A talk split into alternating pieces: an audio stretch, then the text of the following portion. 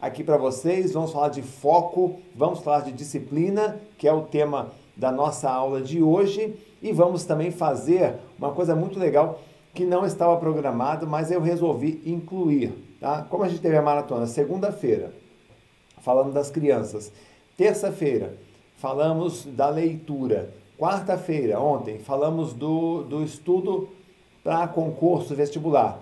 Hoje vamos falar de foco. Eu resolvi fazer uma coisa diferente. Hoje a gente vai fazer também um resumão.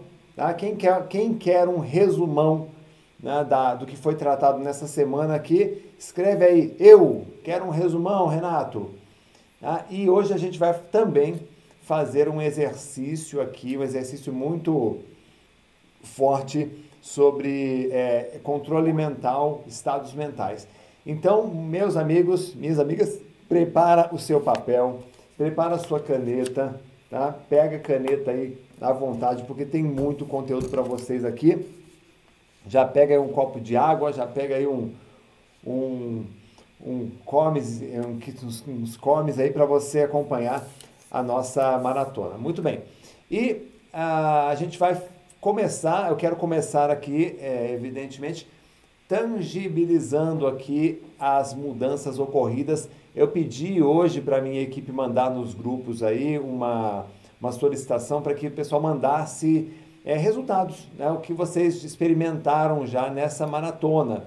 E aí eu separei para vocês aqui, selecionei aqui algumas é, mensagens, tá? Eu quero dividir com vocês aqui. Por exemplo, é, gratidão, professor Renato e equipe. Essa noite eu fiquei até as três horas da madrugada até terminar de ler um livro que eu tinha começado e abandonado.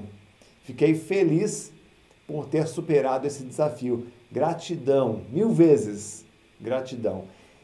Olha que legal, gente. É, a pessoa foi além, quer dizer, quebrou um paradigma, quebrou um padrão de abandonar um livro né, e foi para cima. Quem mais fez isso, hein? Quem mais é, já teve algum tipo de, de ganho aí com a maratona. Escreve aí nos comentários. Ó, tem outra aqui interessante. Adquiri terça-feira o curso de leitura dinâmica, estou empolgada com as lições tá? e aplicando na leitura das apostilas na faculdade. Quer dizer, já está aplicando as lições, isso é muito legal, né? É, é, já está percebendo, ó, e, e é rápida a evolução. Muito bom. Aí outro, outro resultado interessante, né? Ó, espetacular o sentimento que estou vivenciando nessa maratona. Me devolveu o desejo de vencer pelos estudos. A gente falou muito sobre isso, né? De é, vencer a preguiça mental, se superar.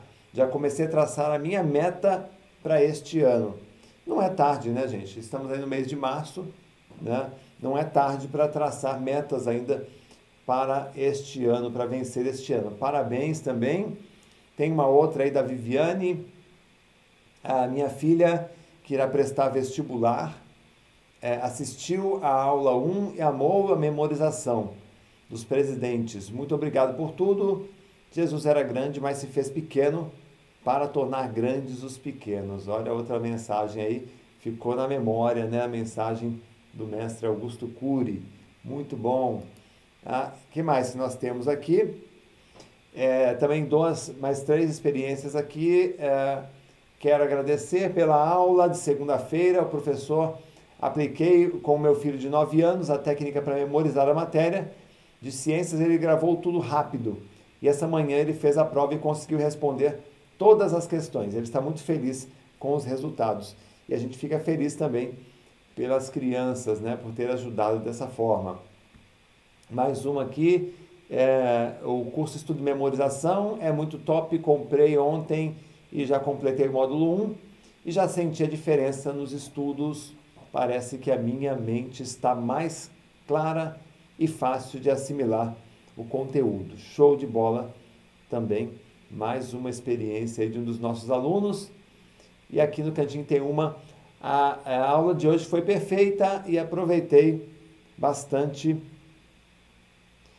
Uh, aproveitei bastante, descobri que alguns dos meus problemas é a falta de paciência. Tem como acabar com isso? Essa daqui, especialmente, eu pedi para colocar aqui nos slides, porque eu vou falar sobre isso hoje, viu? É, a Marina colocou essa, é, foi uma pergunta que ela colocou. Aí, aqui para terminar, mais duas, né, com essa maratona, a aula de ontem, o curso que comprei, o Fast Read, estou é, bem mais confiante, pagando preço e estudando com prazer, investindo em meu sonho. Vou fazer um relato em vídeo, se Deus quiser. Também é ótimo é, a gente ouvir esses relatos em, em vídeo, para a gente é muito importante, viu, pessoal? É, e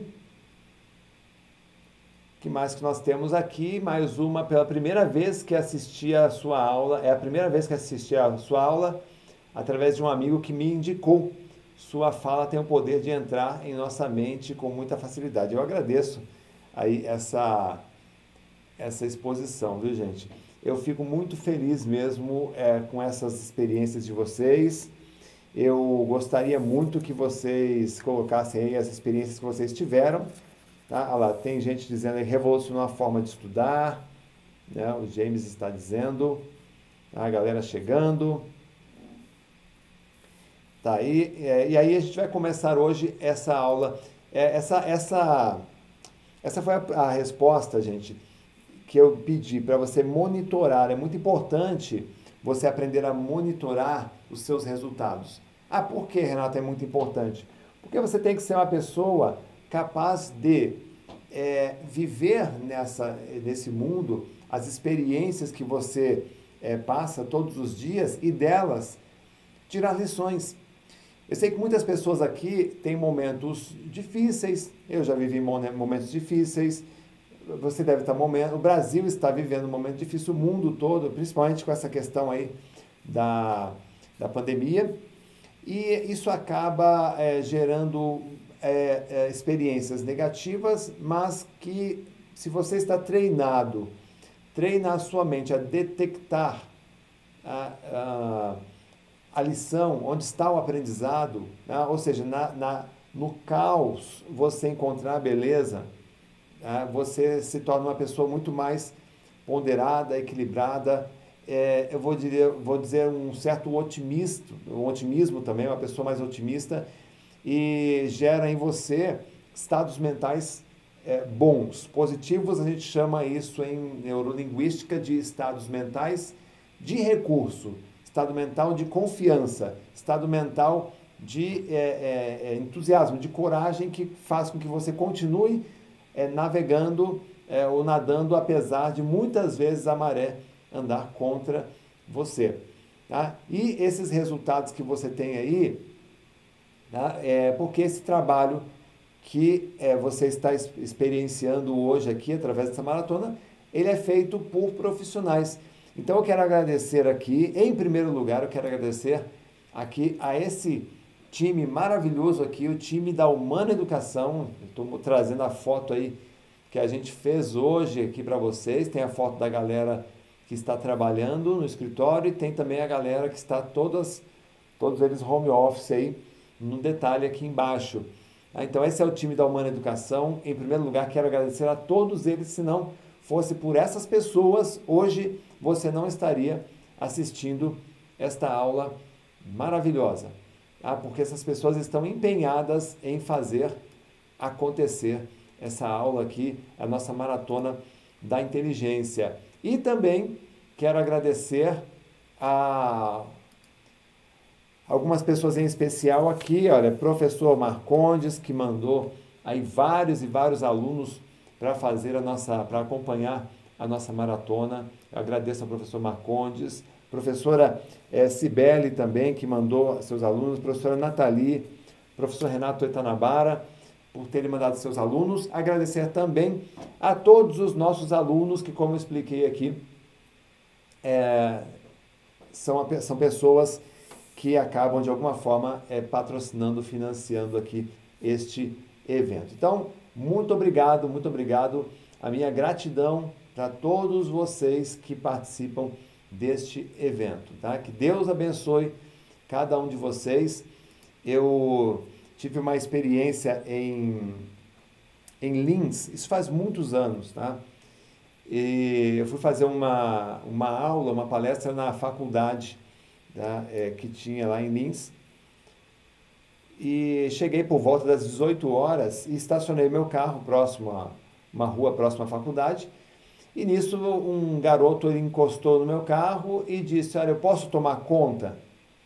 E eu, até naquele momento, eu confesso que eu dei risada, né? Eu falei, pô, ele não sabe que horas eu vou sair daqui, né? Porque é, geralmente as minhas aulas começavam às 19 e até às 23 horas, né?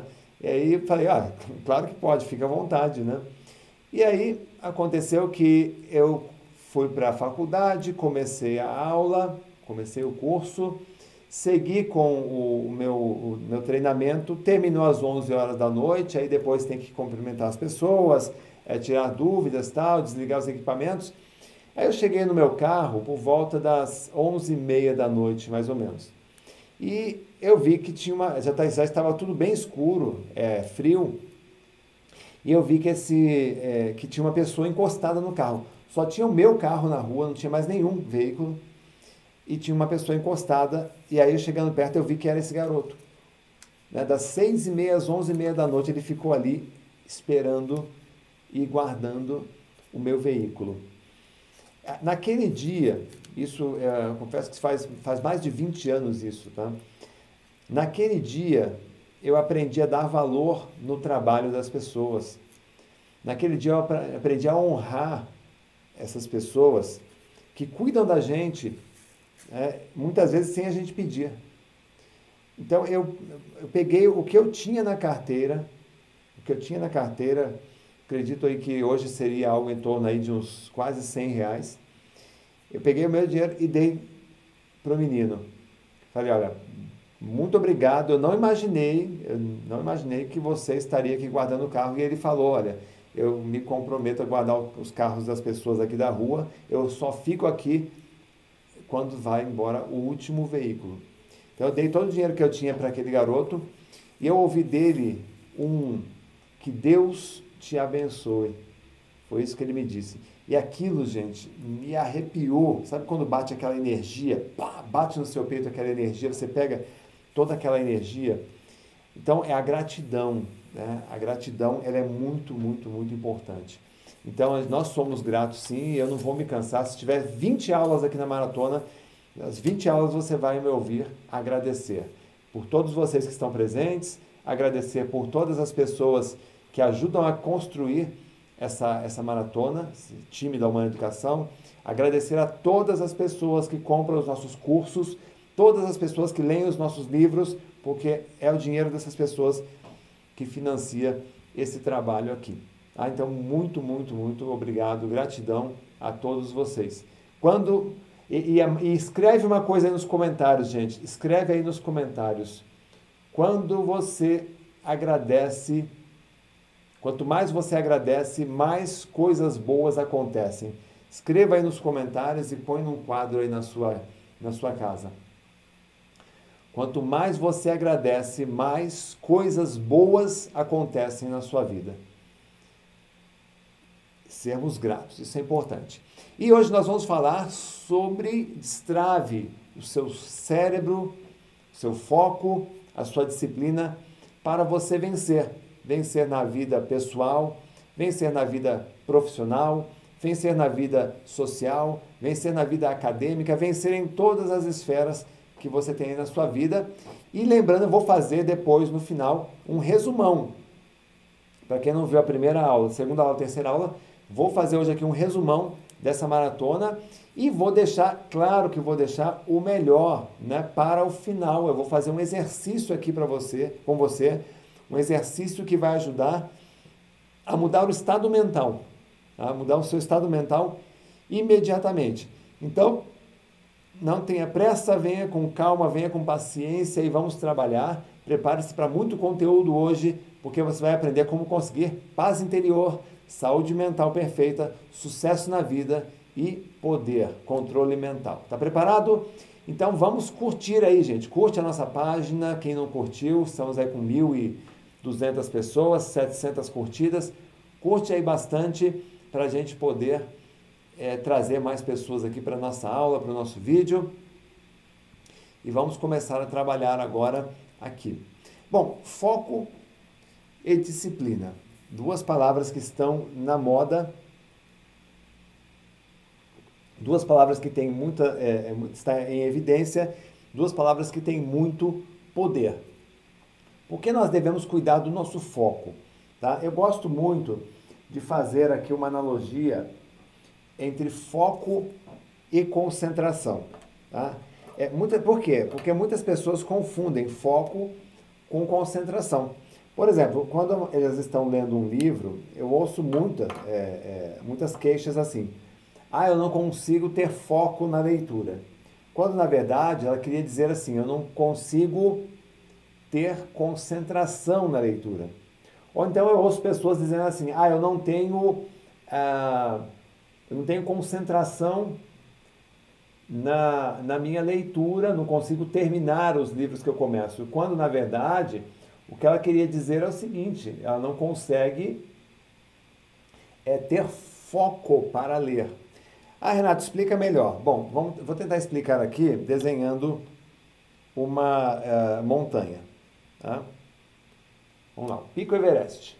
Em cima está a neve. Aqui embaixo nós temos um, um alpinista, ok? Aqui embaixo nós temos um, um alpinista. Muito bem. É, foco. O que é foco? Foco, se você procurar no dicionário, ele está associado, o sinônimo dele é objetivo, meta, direção. Então, o foco, na verdade, do alpinista, qual é? É subir no alto da montanha. Aqui em cima está o foco dele. Ou seja, aqui em cima está o objetivo. O objetivo. Então, foco, gente, é, é, é sinônimo de objetivo, de meta. Certo? Então, eu tenho um foco hoje. Qual é o foco? É ler um livro. Meu foco hoje, né, na, na, amanhã cedo você vai acordar, né, você vai dizer assim: olha, o meu foco hoje é ler o capítulo de um livro. O meu foco hoje é trabalhar com mais concentração. O meu foco. Então, foco tem a ver com metas, com objetivo. Agora, o que, que você precisa? O que, que esse alpinista precisa para chegar no topo da montanha? Hã? Olha lá, deixa eu fazer um desenho aqui. Ó. Tá? Ele precisa de concentração. Concentração. Então, para chegar no alto da montanha, ele precisa de concentração. E o que é concentração? Aí eu vou colocar assim para você. Certo? É, então, o que é concentração?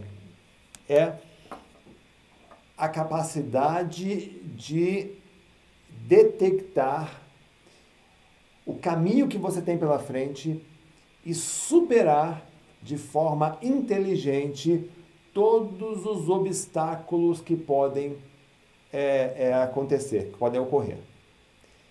Faz sentido isso para você, gente? Para quê? Para você atingir o foco. Então, vejam só, é, ser mais disciplinado e ter mais foco tá, está relacionado, porque é, eu tenho uma meta e para eu atingir essa meta eu preciso ter disciplina, e disciplina, como a gente já definiu aqui, é a capacidade de pagar o preço, fazer o que precisa ser feito para chegar nessa meta, nesse objetivo. Então, eu vou tentar definir aqui para você o que seria o foco e a concentração. É, eu tenho uma folha de papel em minhas mãos e eu tenho aqui uma caneta é, sem ponta. Ah, então, suponhamos que você tem aí uma caneta, a parte traseira da caneta, tá aqui, ah, eu vou tentar fazer um furo nessa folha. Ó. Olha o que está acontecendo aqui. Então, vejam só. Eu tentei fazer um furo aqui na folha e resultou nisso daqui. Isso é uma lei da física. A força dissipada ela não move as partículas. Então, como a caneta não tem ponta, usei aqui é, a parte que não tem ponta, o que, que aconteceu? A energia não foi é, concentrada. Então ela se dissipou e eu não cheguei num objetivo que era fazer um furo. Ou seja, eu gastei muita energia, muita energia para chegar nesse objetivo que era fazer o furo. Tá? Agora vamos ver aqui é, o contrário. Se eu tenho um instrumento bem afiado, o que, que ele vai fazer? Né? O que, que vai acontecer? Eu vou pegar essa mesma caneta, só que agora eu vou usar a ponta da caneta para fazer um, um furo aqui. Tá? Ou seja, a energia está concentrada agora na ponta da caneta. Então, tem aqui a, minha caneta, tem aqui a folha. Olha só, facilmente eu consigo fazer o furo aqui. Então, nós temos aqui duas situações a energia, quando a gente gasta energia e quando a gente faz as coisas com concentração. As tarefas com concentração. Muito bem, o que eu quero dizer com isso, gente? Vamos lá. A mente do homem, a mente do ser humano, a mente da mulher, a mente da criança, a gente coloca homem aí, mas na verdade é, está dizendo é, da espécie, do Homo sapiens em geral. A mente do homem está repleta de pensamentos e por isso o indivíduo é extremamente fraco. Sem lugar desses inúmeros pensamentos, inúteis em sua maioria, negativos em sua maioria, existisse um único pensamento, este tá, será o poder em si mesmo. Esse será o poder em si mesmo, ou seja, é a energia concentrada. Quando você tem muitos pensamentos, a sua mente é essa ponta da caneta que você gasta muita energia e não chega no resultado esperado. Quando você tem um único pensamento, é como se você tivesse a ponta de uma caneta e esse aqui é a energia concentrada. A gente sabe que muitos cientistas, inventores, cujas ideias estão a serviço da humanidade, atribuíram suas descobertas a habilidade de concentrar fortemente o pensamento. Isaac Newton, Thomas Edison, Einstein, Arquimedes. Diz que o Arquimedes um dia estava é, obcecado em achar a resposta de como calcular o volume de um objeto sólido de formato irregular. No caso, era a coroa do rei de Siracusa é o nome da, do lugar. E, e aí não conseguia, poxa, como é que eu vou calcular o volume de, de ouro aqui dessa, dessa coroa? Ele não conseguia encontrar uma fórmula. E aí, quando ele relaxou, ele foi tomar um banho de imersão, né? um banho de. Eles, eles entravam numa uma espécie de jacuzzi da época, né? um banho de imersão com água quente, um ofurô. E aí quando ele entrou naquele, aquele ofurô estava bem, bem cheio, né? Como esse copo de água, estava bem cheio, transbordando. E a hora que Arquimedes entrou, a água transbordou. E naquele momento, quando ele viu aquela água transbordando, é, diz a, a, na história, né? A história conta que ele saiu pelado pela rua, gritando: Eureka! Eureka! Achei, achei, encontrei a resposta. Tá? É, veja, é, era só colocar a coroa dentro de um recipiente e o volume que saísse do recipiente era o volume da coroa. Então ele achou essa, e aí conta a história que ele saiu gritando Eureka. Tá? E agora isso aconteceu porque naquele momento Arquimedes tinha relaxado e tinha deixado a mente dele trabalhar tranquilamente. Quer dizer, só tinha aí talvez um pensamento ou nenhum pensamento. Porque a mente poderosa também é aquela mente vazia de pensamentos. Ah, então, todos eles, esses, esses gênios, eles eram conscientes, conscientes e capazes de utilizar o extraordinário poder do pensamento concentrado. Isso é, de pensar unicamente no objeto da sua investigação, excluindo qualquer outro pensamento. Mas como eles conseguiam fazer isso? É hoje a nossa, o tema da nossa investigação. Então, a concentração mental, não sei se você já teve a oportunidade de fazer algum tipo de exercício com a chama de uma vela.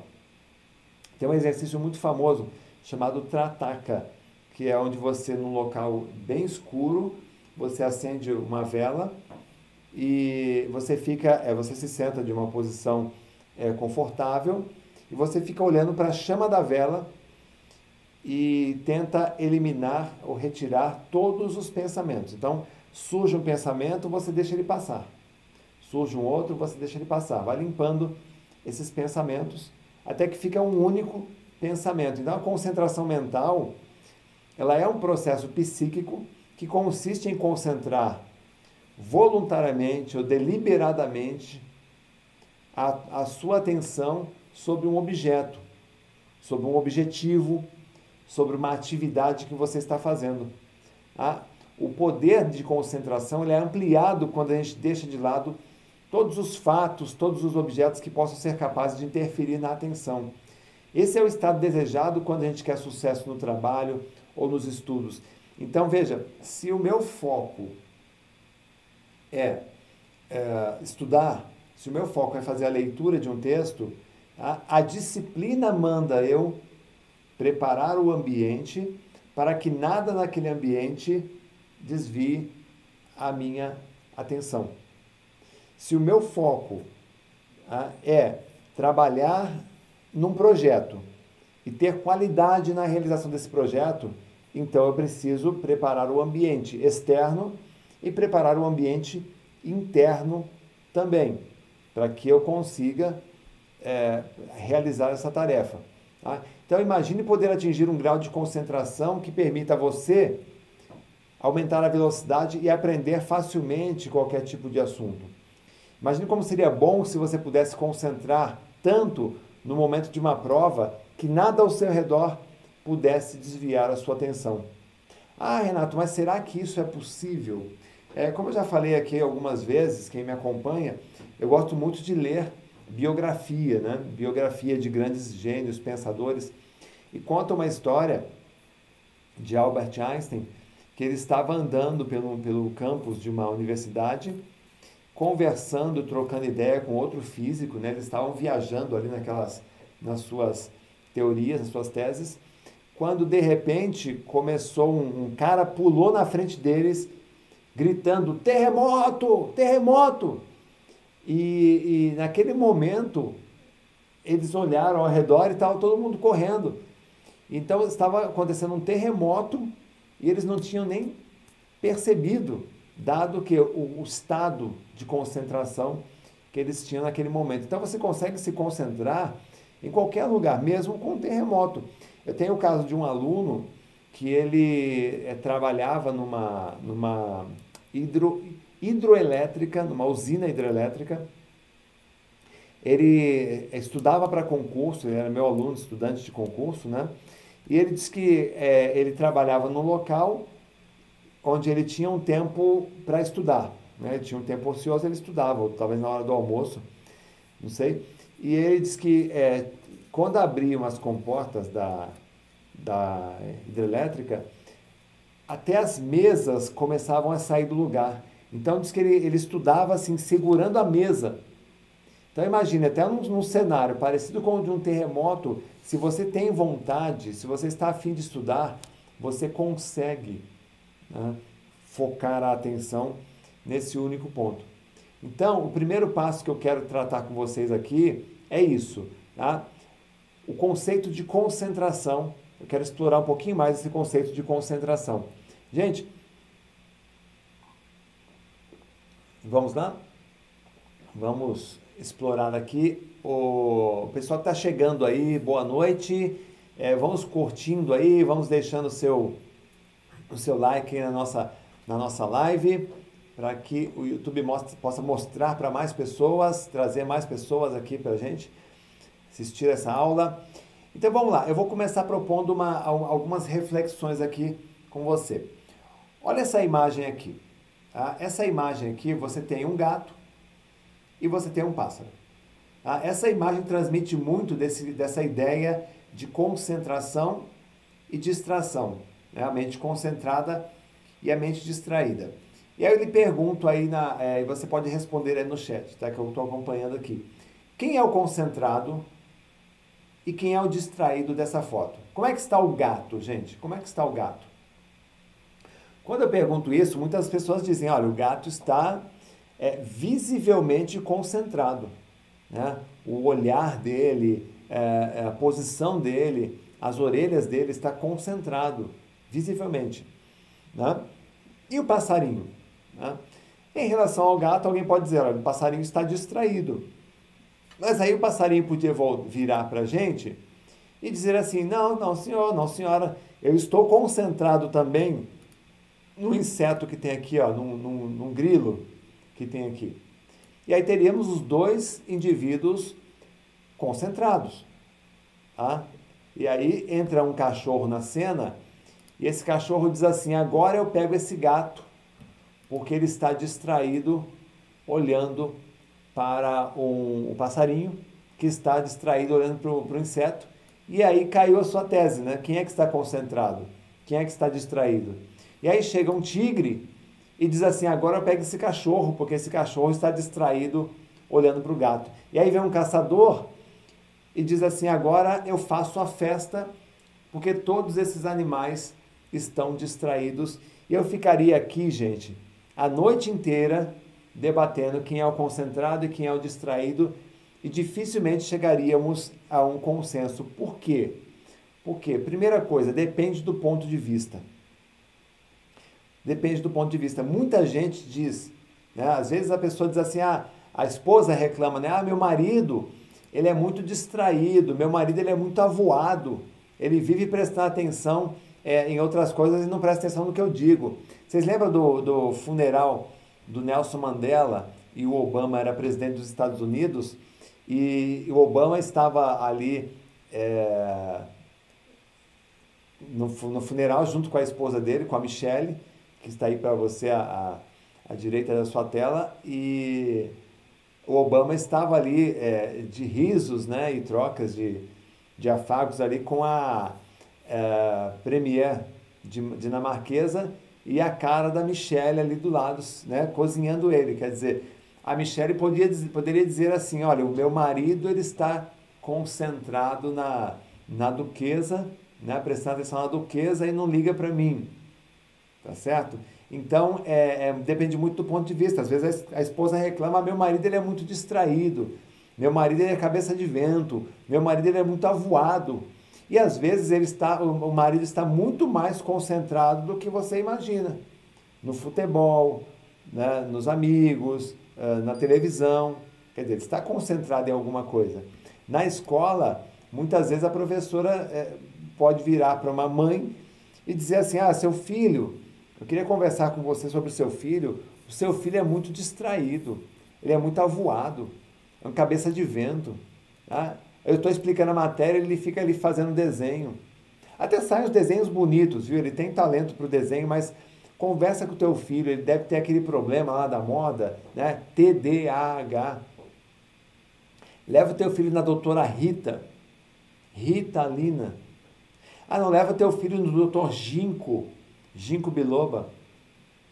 Agora a pergunta é: será que o menino é tão distraído assim? Hã? Será que você, mãe, não poderia perguntar para a professora: e a senhora, professora, a senhora consegue concentrar uma classe? Porque esse também é o papel do professor, do orador.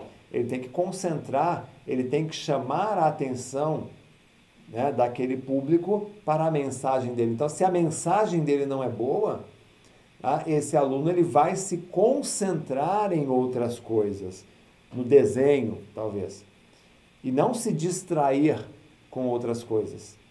Então, não se diz assim, eu sou distraído. Você diz dessa forma, eu estou distraído agora. Eu estou distraído nessa tarefa.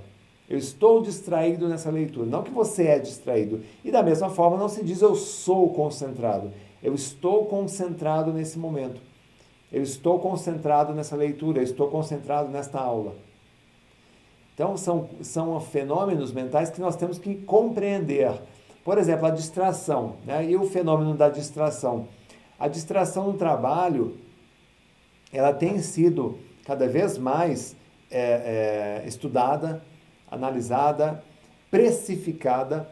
Os americanos gostam muito de estatística, né? Então, um estudo que foi feito nos Estados Unidos é, constatou que é, naquele país gasta-se em média 77 bilhões de dólares por ano nas empresas com distrações e, e pequenos esquecimentos.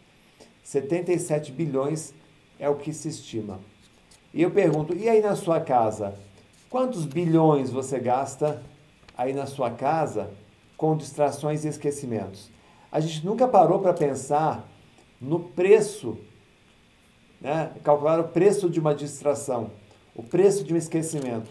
Você sai da sua casa, liga o seu carro, sai da sua casa, vai até um outro, um outro ponto da cidade, um outro bairro da cidade, e lá naquele bairro você descobre que esqueceu, sei lá, a pasta de documentos.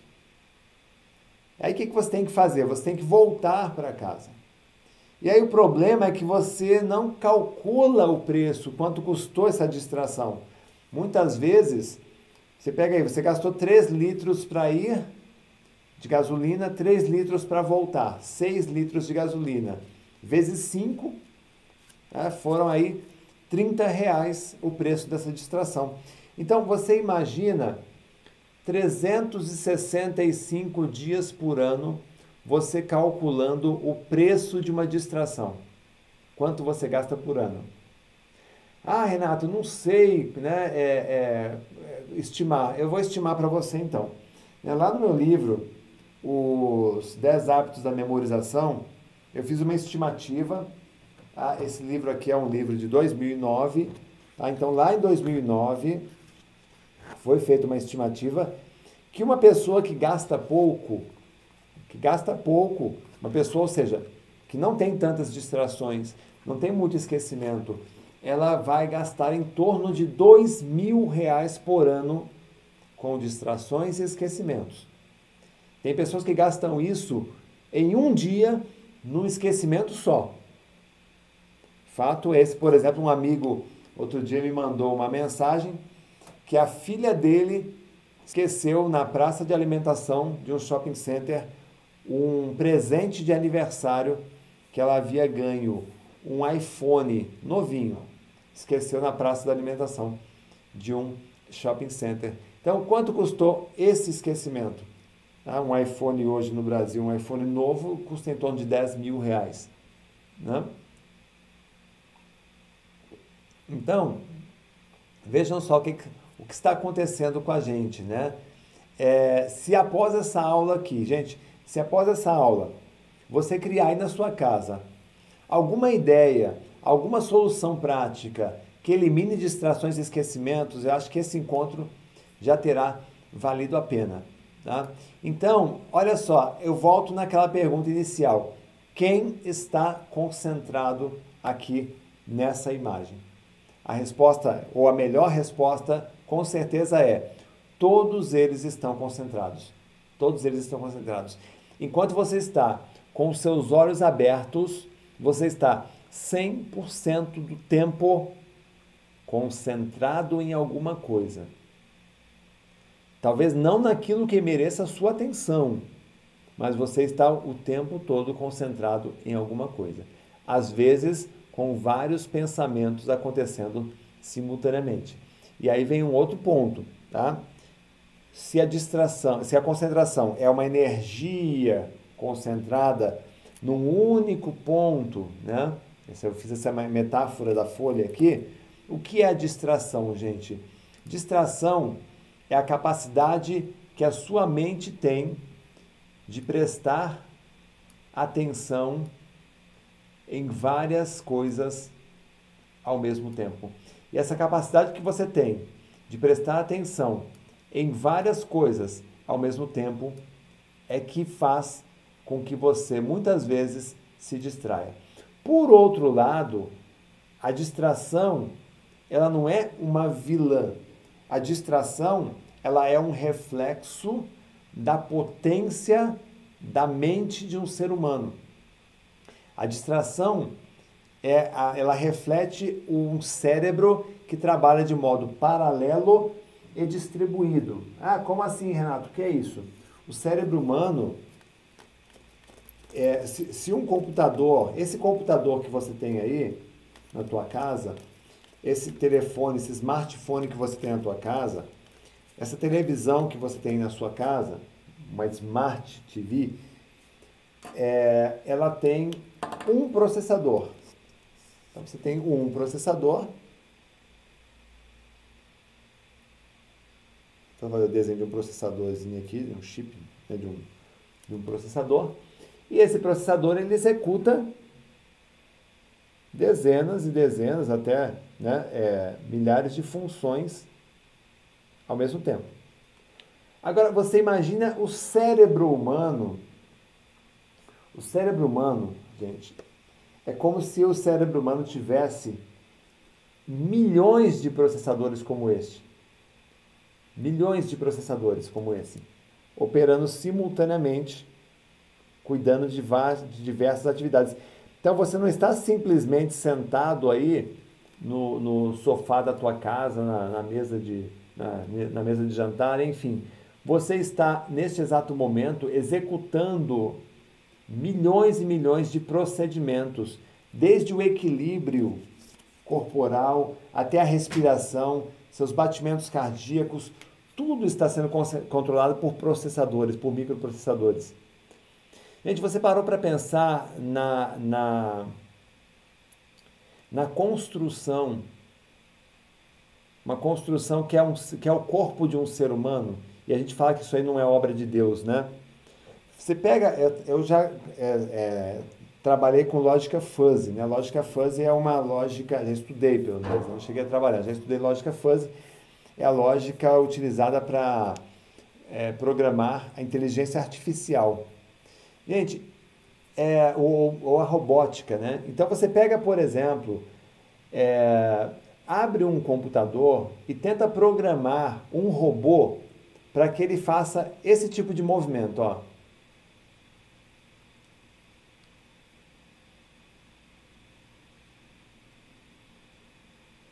Né? Pega, pega, pega só um pedaço do corpo de um ser humano, aí você joga um programa de computador né, um robô para fazer. Joga lá, cria um programa para ele fazer esse tipo de movimento aqui. E você vai ficar anos trabalhando para que ele faça isso, um movimento que você faz aí sem pensar. Essa, essa arquitetura do cérebro humano faz com que a gente consiga dividir a nossa atenção em várias fileiras, em vários pontos ao mesmo tempo. Por isso que você consegue dirigir um carro, conversar no celular, escutar o rádio, prestar atenção no trânsito, brecar, acelerar, trocar de marcha, tudo ao mesmo tempo. Então a distração, ela é um reflexo da potência da mente humana. Né? Não é algo tão ruim. Ah, Renato, mas quando é que a distração atrapalha? Aí vem um ponto. Quando aquilo que o distrai impede que você se concentre na tarefa. Tá? Quando aquilo que o distrai impede que você conclua uma tarefa. Então, como é que a gente define uma pessoa distraída? É aquela pessoa que começa um monte de tarefas, não conclui nenhuma. Ela inicia um monte de projetos, não finaliza, não realiza nenhum. Ela tem um monte de ideias magníficas, ela não consegue aplicar nada. Porque ela se perde, ela abandona, ela desiste, ela se frustra, ela não tem foco, ela não tem concentração, ela não tem poder de realização. E se você me perguntar qual é o vilão, qual é o problema, o que causa a distração, isso é muito fácil de responder. Tá? Tem, tem vários pontos, mas é, basicamente está na qualidade do pensamento que nós temos. Quando aquilo que você está pensando é mais forte do que aquilo que você está fazendo, você passa a privilegiar o mundo mental em prejuízo, em detrimento do mundo real. Então, quando aquilo que você está pensando tá, é muito intenso, é muito forte, você, para, você olha para o mundo, mas não enxerga. Você ouve, mas não escuta. Você não sente o que está se passando ao seu redor. porque você está sofrendo um sequestro de atenção, um pensamento, uma preocupação, uma atividade sequestrou a sua atenção a ponto de fazer com que você não consiga prestar atenção em mais nada. Tá entendendo? É, e a esses momentos em que você tem uma, um sequestro de atenção, pode acabar produzindo cenas trágicas e cenas cômicas. Trágicas como um, um grave acidente de trânsito, porque a pessoa não, não, é, é, não prestou atenção e acabou né, batendo, passando no semáforo, porque estava perdida em seus próprios pensamentos. Ou cenas cômicas, né, como eu vi uma vez aqui, o, o rapaz ele, ele descascou a bala, jogou a bala no lixo e enfiou o papel na boca. Né? Ou cenas assim, é, a esposa, né, o marido pediu para a esposa, amor, faz o um favor para mim, vai na cozinha, pega o meu remédio e um copo d'água. Aí a esposa foi até a cozinha, pegou o remédio, pegou um copo d'água, tomou o remédio e bebeu água. Né? Loucura, né? Era o remédio do marido. É, ou então a, a mulher, isso é tudo caso, caso verídico, tá? Que eu já ouvi nas conversas por aí das pessoas. A, a mulher parou o carro no semáforo, olhou, o semáforo estava vermelho, ela pegou o controle remoto do portão da casa dela e tentou abrir o semáforo, o controle remoto. O filho dela que estava do lado olhou para ela e disse assim: Mãe, você está ficando louca? Né? Então, olha só o que, que, está, o que está acontecendo, gente. O que, que você já fez de loucura aí? Escreve aí para a gente ver. Gente, a, a, a mulher, né, ela, o, o marido, ele foi até a cozinha, preparou o prato, colocou ali bonitinho tudo que ele ia comer, foi até o micro-ondas, com o prato na mão, ligou o micro-ondas, dois minutos, acionou e ficou esperando o micro-ondas trabalhar, com o prato na mão dele. Né? E essa, essa aqui também foi demais, eu vi lá em Goiânia, a secretária disse que ia num computador, dava Ctrl C. Aí atravessava a sala, ia num outro computador, dava Ctrl V e o arquivo não passava. Né? Então, é, olha só, é, esses momentos cômicos aí, né, eles acontecem quando você tem esse sequestro de atenção. Né? Um pensamento é tão forte que ele acaba travando aí a sua cabeça, você fica confinado aí num looping mental, num único padrão de pensamento. Né? E aí eu te pergunto, gente, quem é que confia numa pessoa distraída? Né? Quem é que confia numa pessoa distraída? Agora tem uma saída aqui, tá? Tem uma, uma forma de é, resolver isso. Tá? Você descobrir é, qual é a origem da distração. Então vem dos pensamentos. Agora vejam só. É, como é que ela começa de fato? Tá? É, como, é que, como nós criamos as distrações? Quem é que quer saber aí como nós criamos as distrações, gente? A origem da distração na nossa vida. Hum, é, é tem, tem gente chegando agora aí, boa noite, tá? Ah, tem o, ja, o Jai, Jai Rodrigues, Jay Rodrigues. Já coloquei uma jarra de café quente dentro da geladeira, mas percebi antes de colocar lá dentro. Já ia colocando, né? É isso? Né? Olha só. Deixa eu ver as loucuras. Estava saindo para trabalhar, levei um saco de lixo para jogar e quase entrei no ônibus com um saco de lixo. Ó, ótima, José Alberto. que mais? Quebrei o ovo na chama do fogão. Esqueci da frigideira. Ótimo. Vamos, vamos, fazer uma, vamos fazer uma votação aí qual é a melhor, viu, gente? Sempre que vira a esquina para chegar em casa, aciona o controle remoto como se estivesse chegando em casa. Quando vira a esquina, boa, Lucas. O remédio que era para o meu filho, dei para minha filha. Olha essa loucura, hein? Já pensou? que mais? Olha, é muito legal, né, gente? Muito legal, muito legal, muito legal. Vou fazer uma votação depois, ver qual é, qual é o mais distraído aí da turma. Então, qual é, como é que nós criamos essas distrações, gente? Ó, só lembrando aí, tá, galera, curtir a nossa live e também é, eu vou fazer um resumão das aulas ainda hoje, tá? Do, tudo que nós vimos na Maratona da Inteligência, dos pontos mais importantes, os principais pontos no final, e vou fazer também um exercício para mudar o seu estado mental instantaneamente. Então, qual é a origem das distrações? Vamos aqui imaginar que você é, tem uma premissa aqui. Vamos, vamos trabalhar com essa premissa aqui, gente. Quando você tem duas opções, você tem um problema.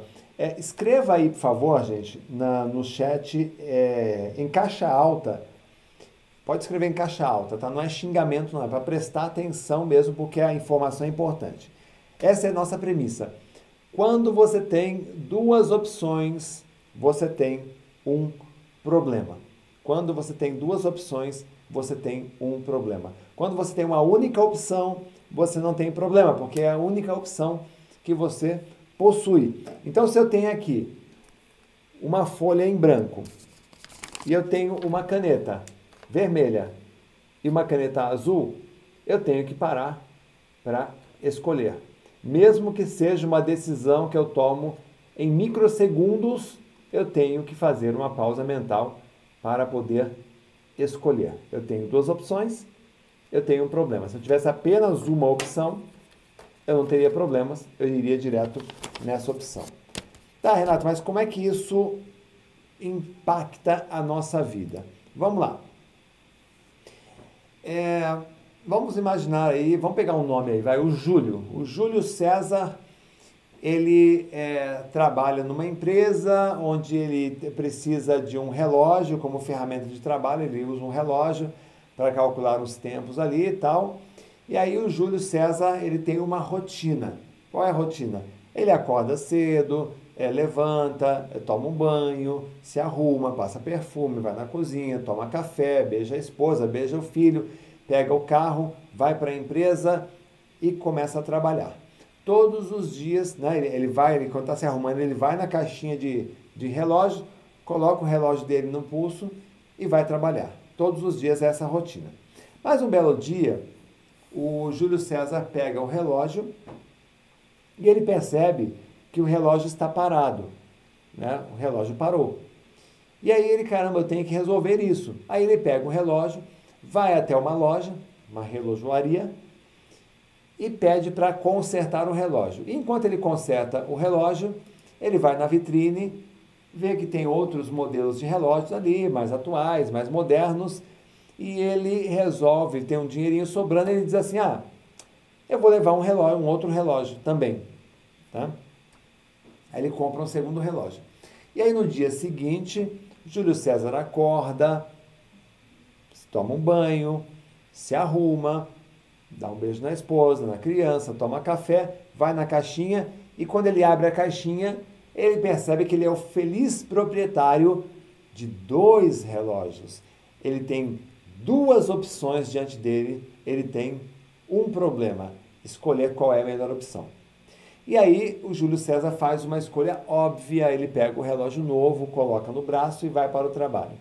E lá no trabalho, é, ele começa as pessoas começam a notar que Júlio César está com um relógio novo nos braços.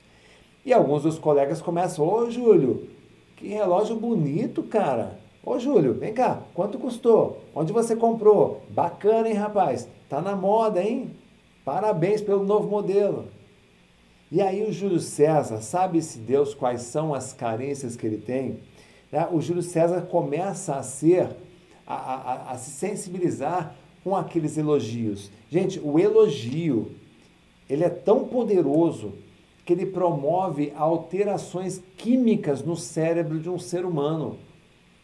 A gente falou disso segunda-feira na aula para as crianças. Tá? E o Júlio ele faz a pessoa se sentir bem. Tá? E aí, o que acontece? O Júlio César ele tem uma sensação de aprovação. Ele tem essa boa sensação de aprovação. E aí seguem-se os dias, o relógio do Júlio César já não é mais novidade, e aí ele para de receber aquela aprovação social, e aí um dia ele pensa, caramba, né, olha só o meu relógio, né, o pessoal gostou, eu estou com dinheirinho sobrando, já sei, vou comprar mais um relógio.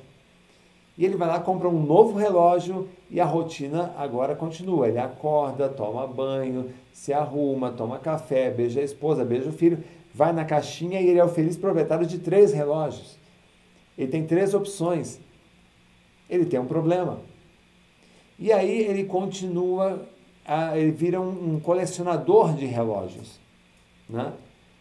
E aí um belo dia, Júlio César acorda, toma banho, se arruma, toma café, beija a esposa, beija o filho, ele abre a caixa, ele tem uns 12, 13, 15 relógios ali.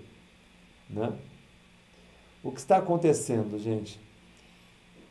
É, Júlio César acaba tendo todos os dias que tomar diversas e diversas micro decisões e parece que é uma coisa é, boba o que eu estou dizendo aqui, mas essas micro decisões né, faz com que ele muitas vezes tire a atenção daquilo que ele está fazendo, a atenção de um problema que ele precisa resolver, de uma ideia que ele precisa amadurecer, de uma solução que ele precisa para a empresa dele, para a vida dele, para a família dele.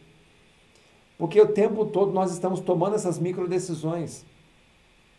E muitas vezes, numa tomada de decisão como essa, que relógio eu vou colocar, que pulseira eu vou colocar, que brinco, a gente acaba muitas vezes esquecendo um documento, o alarme do carro de ativar, o vidro aberto no estacionamento, o ferro na tomada, a ligação para um cliente. Né? Agora, olha só, o que, é que nós estamos fazendo com nossas vidas? Temos um grande problema. Né? Quantidade, às vezes, de de objetos de perfume. Olha lá, o cara vai sair para trabalhar. Né? Olha só o problema. A garagem dele. Os carros que ele tem que escolher. Né? Olha lá, temos um enorme problema. As mulheres adoram sapato. Né? Então, aí está explicado né, por que, que os, os, os maridos às vezes esperam tantas esposas na sala, né? Porque, olha só, elas têm que tomar milhares de micro decisões ali, né? Que roupa eu uso, que sapato eu uso, que meia eu uso, vestido. Tá? E, gente, às vezes a gente cria um estilo de vida em que o tempo todo a sua cabeça ela está o tempo todo é, ocupada tomando essas micro decisões.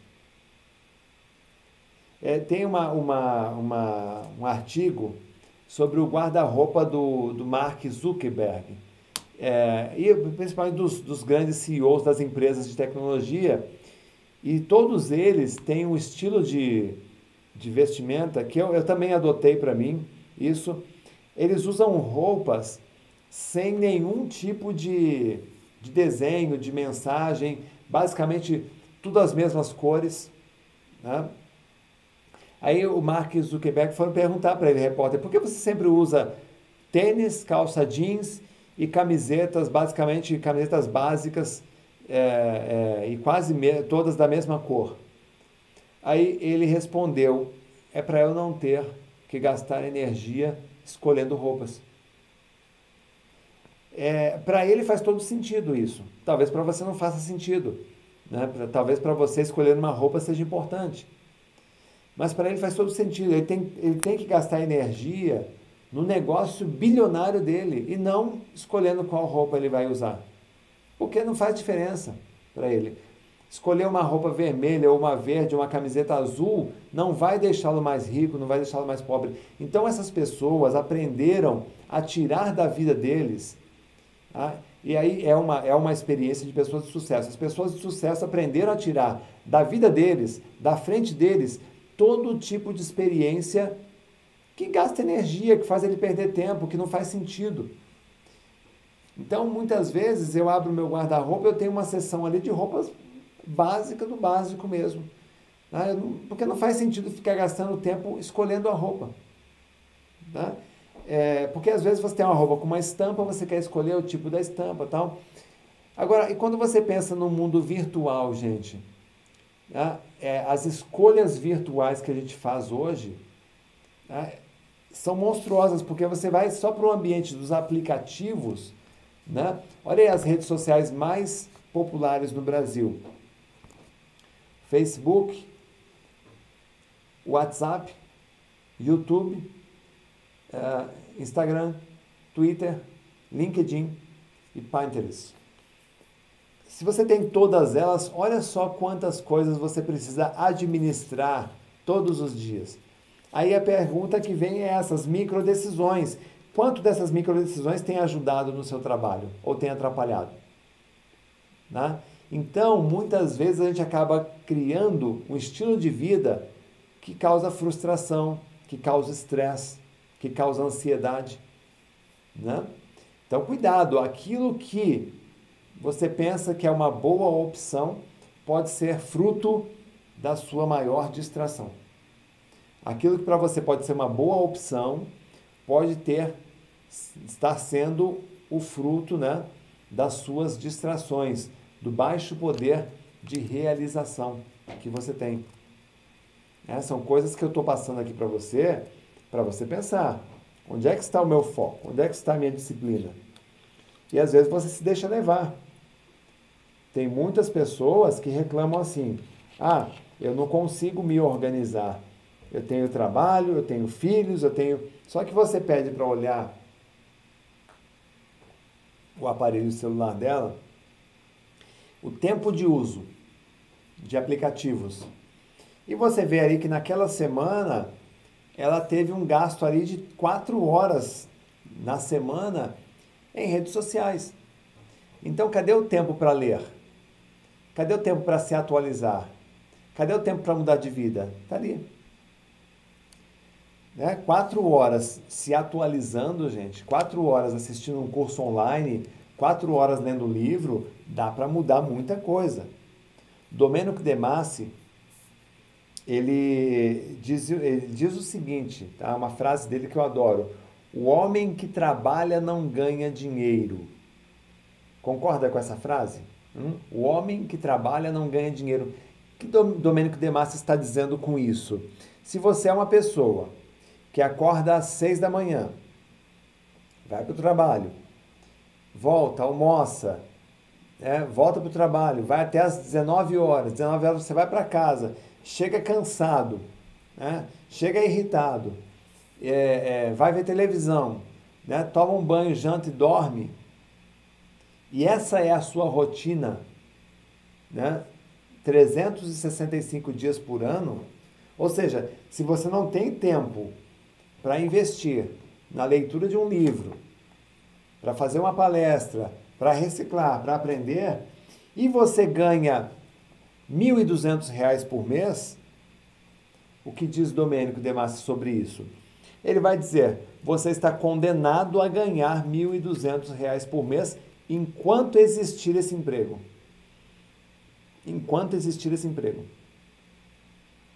Agora, por outro lado, ele diz o seguinte: se você gasta todos os dias, um, você cria todos os dias um momento de ócio, o momento de ócio é o momento em que você chega, por exemplo, na tua casa é, do trabalho, e ao invés de ligar a televisão para ver o jornal, para ver a novela, aquele momento de ócio, Domênico diz o seguinte: faça desse momento de ócio um ócio criativo.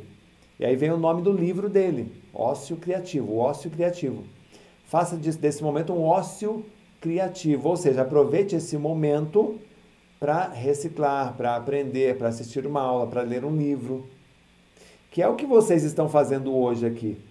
Ah, todo mundo está fazendo hoje aqui.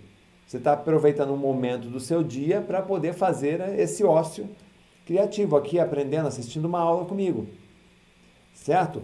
E aí ele vai dizer o seguinte: olha, você vai, você vai abrir a sua mente, você vai começar a, a enxergar mais oportunidades, você vai ter ideias disruptivas, você vai começar a mudar o jogo vai começar talvez a pensar em arrumar um emprego ou um outro emprego ou empreender alguma coisa, criar um plano B, uma fonte de renda alternativa, estudar para um concurso e aí você vai sair dessa, dessa corrida de ratos. Lembra que eu expliquei lá na aula sobre leitura de terça-feira que a minha vida é o resultado de muita leitura? Só que chegava momentos em que eu, eu, eu criava tantas situações que eu não conseguia mais ler. Aí eu voltava a ler, dava um outro salto, né? voltava a ler, dava um outro salto. Quem acompanhou a aula de texto, eu expliquei um pouco da minha jornada. Né? Então existe aí, na correria diária, né? É, ela não nos deixa parar para perceber se o que já temos já não é suficiente para a nossa vida. Nos preocupamos muito em ter, ter carro, casa, a roupa mais bonita, o sapato, o celular, comprar isso, comprar aquilo. Mas os anos vão passando e quando nos damos conta, esquecemos do mais importante, que é viver e ser feliz. Muitas vezes, para ser feliz, não é preciso ter o melhor carro, a melhor casa, o melhor celular, a melhor roupa. Né? O mais importante na vida é ser. As pessoas precisam parar de correr atrás do ter e começar a correr atrás do ser, de fortalecer o ser. Ser amigo, ser amado, ser educado, ser gentil, ser gente. Mas acima de tudo, ser mais leve, ser equilibrado, ser inteligente. Ser uma, uma pessoa capaz de tomar boas decisões. Gente, você pode perder tudo o que você tem na sua vida. O conhecimento ninguém tira de você. O conhecimento ninguém tira de você. Se você perder tudo que você tem na tua vida, é o que você sabe. É o que você sabe que faz você dar a volta por cima ou se atirar de cima da ponte. Tá entendendo? Então o mundo dá muitas voltas, como já deu na minha vida, já deu na vida de muitos de vocês. Então quando você chega um momento em que você tem uma queda, o que faz você dar a volta por cima? É o que você conhece, é o que você sabe. Por isso que é investir o seu tempo em assistir essa maratona, gastar o seu tempo lendo um livro. Amanhã não vai ter maratona, mas vai ter o que para você fazer? A gente tem bastante alunos aí que já fizeram a inscrição nos nossos cursos, então amanhã não tem maratona, mas eles têm aula para assistir dos cursos. Tem livro para ler. E você vai fazer o quê? Vai voltar amanhã a ver novela? A ver o da Atena? Hum? Então eu quero deixar para você aqui cinco questões fundamentais, fundamentais, para você é, eliminar as distrações tá? e ter uma mente mais concentrada. Quem quer aprender essas cinco questões fundamentais, coloque eu aí, eu. E tá faltando curtida aí, gente. Vamos curtir aí a nossa, a nossa live. Olha só, é, gente, eu vou fazer ainda hoje um resumão da, das, das outras aulas da maratona para quem perdeu. E vou fazer também um exercício aqui sobre estados mentais. Eu vou te ensinar a instalar um estado mental de recurso, estado mental potente é, e, e de modo imediato, mudar, mudar imediatamente o seu estado mental para o estado mental de mais recursos, tá bom? Então vamos lá, vamos começar a nossa atividade aqui. Né? É, cinco questões fundamentais para você eliminar as distrações. Então imagine que você está trabalhando em algum projeto, você está tentando ler um livro, você está tentando estudar alguma coisa e a sua cabeça começa a se distrair, começa a surgir um monte de pensamentos desconexos. Né? Quando você estiver tendo uma avalanche de pensamentos desconexos e você não estiver conseguindo se concentrar em alguma coisa, o que, que você vai fazer? Pare aquilo que você está fazendo, pare a atividade para, para tudo. Para tudo e pergunta: Por que estou distraído? Por que estou distraído? E ao fazer essa pergunta, você vai descobrir uma grande verdade, uma revelação. É só você grifar, grifar o verbo estou. Que em essência você não é distraído em algum momento você está distraído. Naquele momento, naquela tarefa, naquela leitura, naquela atividade. Por quê? Por quê? Tá? Por quê? Quer dizer, essa pergunta ela já é uma pergunta aberta. Você vai ter que fazer uma investigação. É o autoconhecimento. Aí você lança a segunda pergunta, questão número dois. Gosto do que faço? Eu gosto do que faço. E ao lançar a segunda pergunta, muitas vezes cai a sua ficha. Você diz assim: Meu Deus, acabei de descobrir a origem da minha distração. Eu não gosto do que faço. Olha só que coisa louca. Eu não gosto do que faço. Mas aí você constata: peraí, eu não gosto, mas eu preciso fazer. Porque a, a grande verdade é isso. Tem um milhão de coisas que a gente não gosta de fazer, mas precisa. Quem é que gosta de trabalhar? Mas a gente precisa trabalhar. Quem é que gosta de estudar? Mas a gente precisa estudar. Né? E aí, como é que faz para você gostar daquilo que você não gosta? Sabe como eu aprendi a fazer isso, gente? Conversando com quem gosta. Quando você conversa com quem gosta, você conversa com uma pessoa muitas vezes apaixonada. Para tudo aquilo que você diz que odeia, Pode procurar. Tem alguém que diz que ama. Para tudo aquilo que você faz com má vontade, tem alguém que faz com maior paixão do mundo. Para tudo aquilo que você xinga para fazer, tem alguém que dá graças a Deus por ter aquilo para fazer.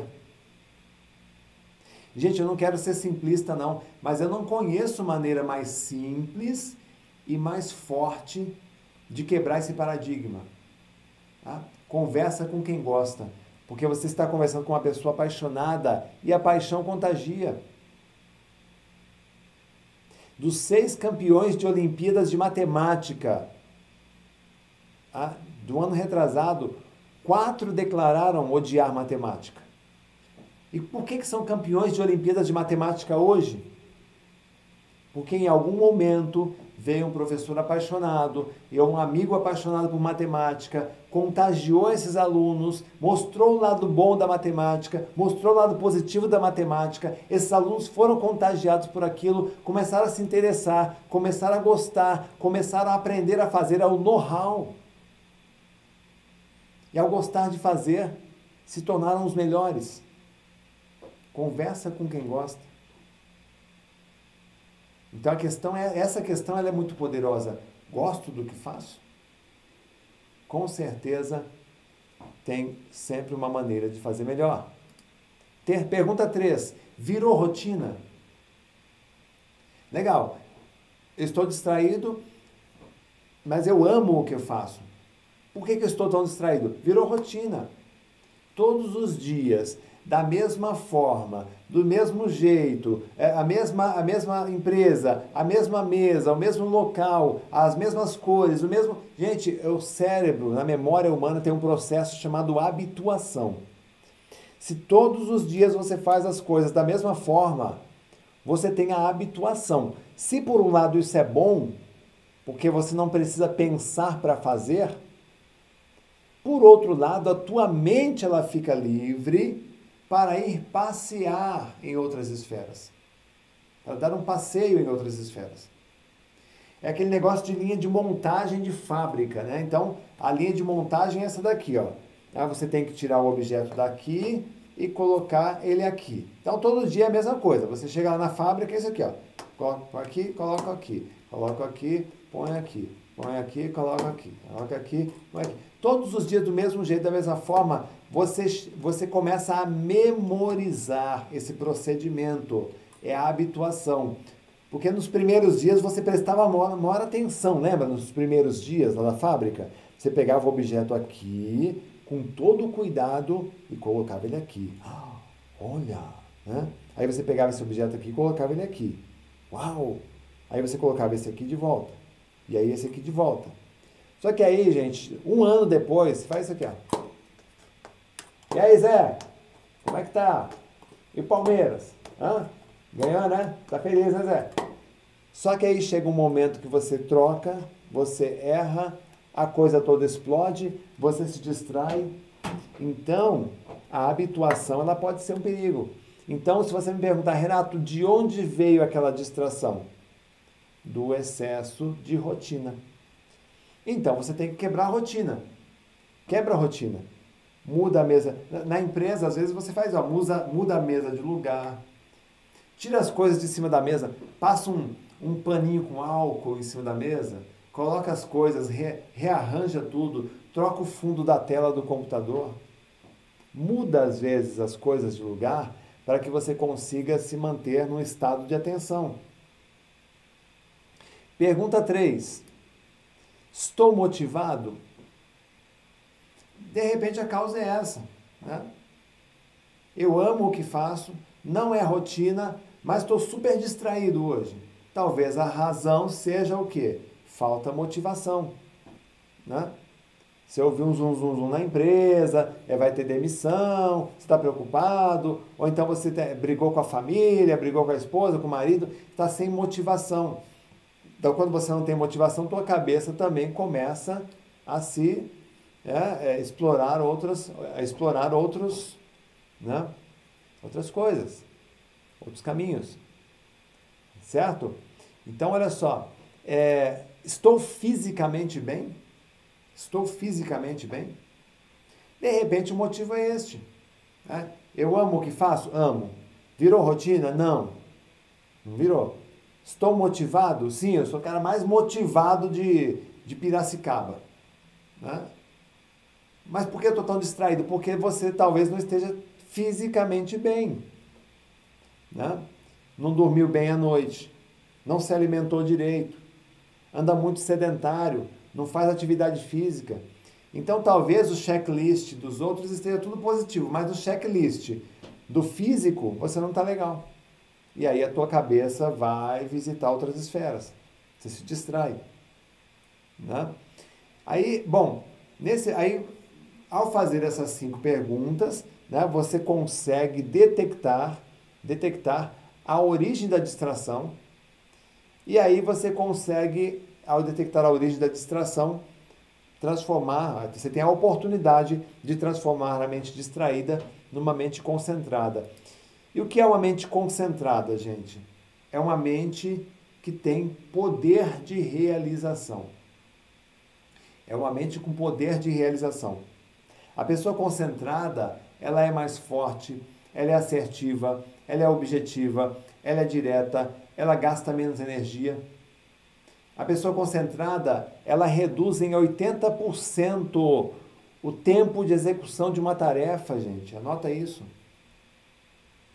Quando você está concentrado em uma tarefa, quando você está focado em fazer uma coisa de cada vez até o fim, uma coisa de cada vez até o fim, uma coisa de cada vez até o fim, você reduz em até 80% o tempo de execução. Se uma tarefa que você faz em 60 minutos, um colega de trabalho faz a mesma tarefa em 20 e com muito mais qualidade que você, que, que significa isso, gente? O seu processo está desatualizado. O seu processo é moroso. O seu processo despende muita energia, muito tempo. E aí vem aquela, aquela, aquela aquele rito de humildade que a gente falou ontem, a gente conversou sobre isso ontem, ser humilde. Cara, eu estou percebendo que você faz isso muito melhor do que eu e num tempo muito menor. Como é que você faz? Me ensina, me ensina. Estou aqui à sua disposição. Me ensina, me conduza, me mostre. Às vezes a pessoa é orgulhosa, né? cabeça dura, né? Ah, ele faz ali, mas eu faço do meu jeito. Aprendi a fazer assim, do meu jeito. Né?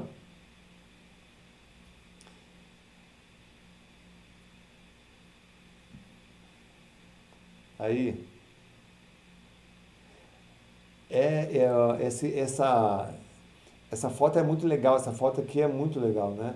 Ele está tão concentrado, você vê o, o, os, os esportistas, eles nos dão belíssimas lições de concentração, viu gente? Hum? Foco, concentração. É... Então, o que, nós temos aqui? Ó? De um lado, dois cenários aqui para você analisar. De um lado, temos uma pessoa distraída, um monte de pensamentos na cabeça. Do outro lado, temos uma pessoa concentrada, um único pensamento na cabeça. O que o concentrado e o distraído têm em comum, gente? Tirando a cabeça. Hum? Tirando a cabeça. Deixa eu perguntar de novo e você vai você vai resolver para mim essa equação, tá? De um lado, temos uma pessoa concentrada, um único pensamento na cabeça. Do outro lado, uma pessoa distraída, um monte de pensamentos na cabeça. O que o concentrado e o distraído têm em comum, tirando a cabeça? Hum? Ambos estão o quê? Ambos estão pensando. Ambos estão pensando. De um lado tem um monte de pensamentos, do outro lado tem um único pensamento. Né? Ambos estão pensando. Aí o que, que você deduz aí, gente, com isso? Né? Nossa, é o pensamento que eles têm em comum.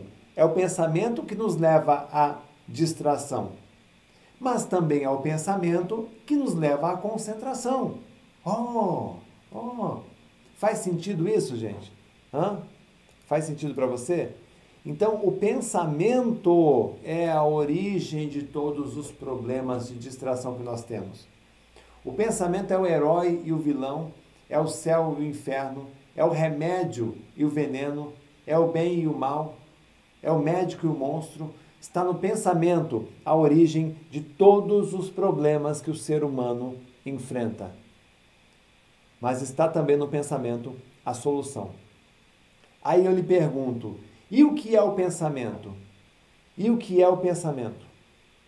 Pensamento, gente, se você já pensou nisso, no que é o pensamento, se você nunca pensou nos pensamentos, tá?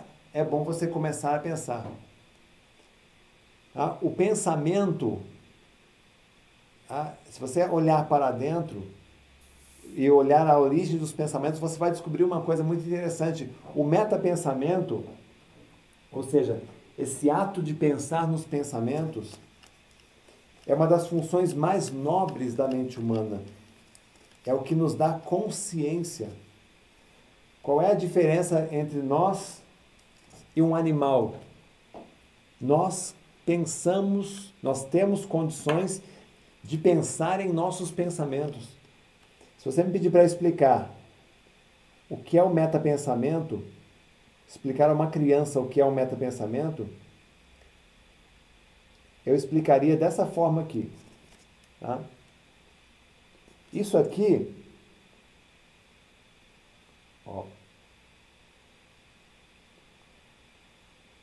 isso aqui é o pensamento. Tá? Isso aqui é o pensamento. Isso daqui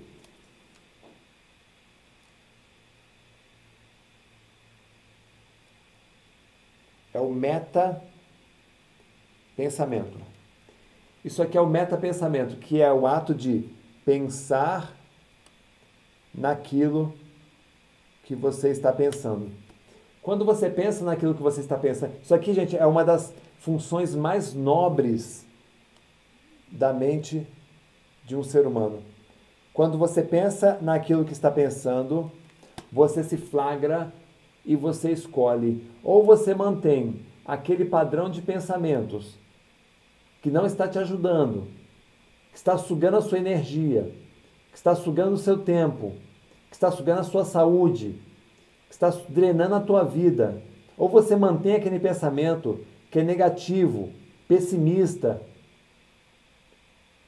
pensamento poluído, pensamento tóxico, ou você faz o quê? Ou você escolhe. Você retira aquele pensamento, você apaga aquele pensamento, e você coloca um novo pensamento no lugar. Um novo pensamento no lugar. Isso é o metapensamento. Ele te liberta, ele te salva, ele te cura, ele te acalma, ele restaura, ele devolve o seu equilíbrio, ele te dá paciência. A aluna perguntou para mim, Renato, como ter mais paciência? Metapensamento. Olhe para os seus pensamentos. Pense naquilo que você pensa. Quando você pensa naquilo que pensa, você se flagra. E você tem a oportunidade de mudar. A nossa vida, gente, ela é dividida entre presente, passado e futuro. Até os 25 anos de idade, você fica a maior parte do tempo no presente. Até os 25 anos de idade, você vive com cada dia como se fosse o único dia. Até os 25 anos de idade, você vive cada experiência como se fosse a última vez. Até os 25 anos de idade, você é curioso, você quer saber, você quer conhecer, você quer experimentar. Só que ali pelos 20, você, ou seja, você fica no presente. Só que ali pelos 25, você começa a acumular uma base de conhecimento, uma base de dados, uma memória bem abastecida.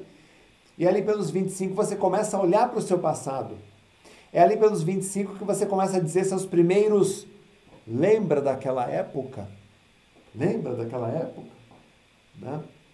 Só que ali pelos 25 também você começa a ter que administrar várias esferas. Você já não é mais uma criança, você é um adulto. Você é um homem, você é uma mulher. Você tem que administrar várias esferas: a esfera pessoal, a esfera profissional, a esfera amorosa, a esfera religiosa, a esfera sexual, a esfera familiar, a esfera das redes sociais.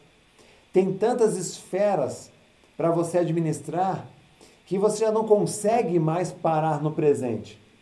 Então você fica num ping-pong passado, futuro, passado, futuro, passado, futuro, passado, futuro, e você foge do presente. E quando você foge do presente, fica no passado, você fica muitas vezes melancólico, saudosista, deprimido. Quando você vai muito para o futuro, é ansiedade, você está antecipando cenas que ainda não aconteceram. Isso causa ansiedade, causa medo, causa estresse. E se nós pudéssemos é, colocar, é, é, você fica, você fica numa, numa, numa turbulência mental como se sua cabeça fosse um liquidificador processando ali o tempo todo pensamentos desconexos.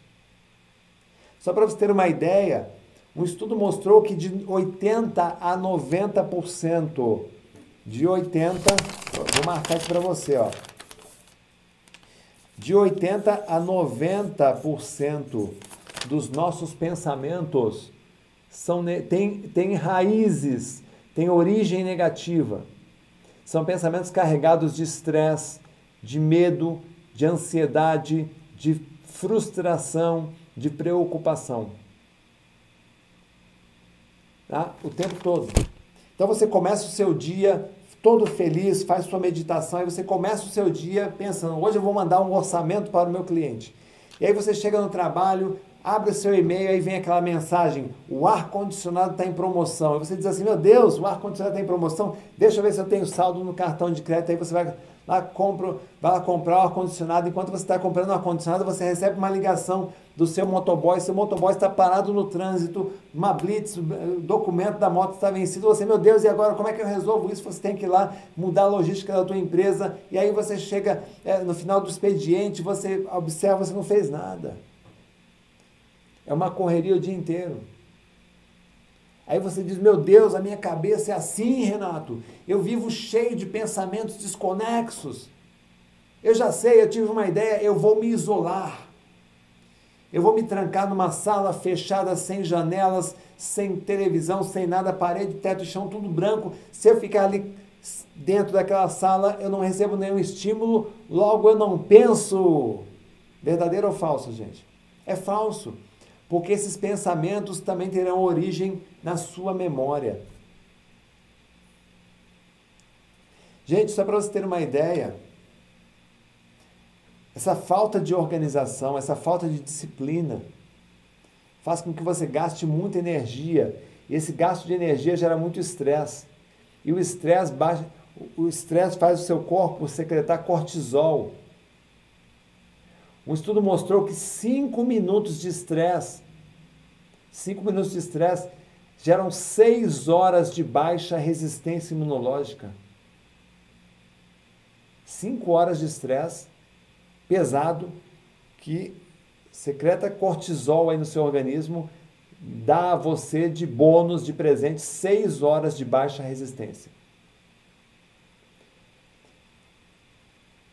E se nós tivéssemos um culpado para tudo isso, gente, esse cara tem nome.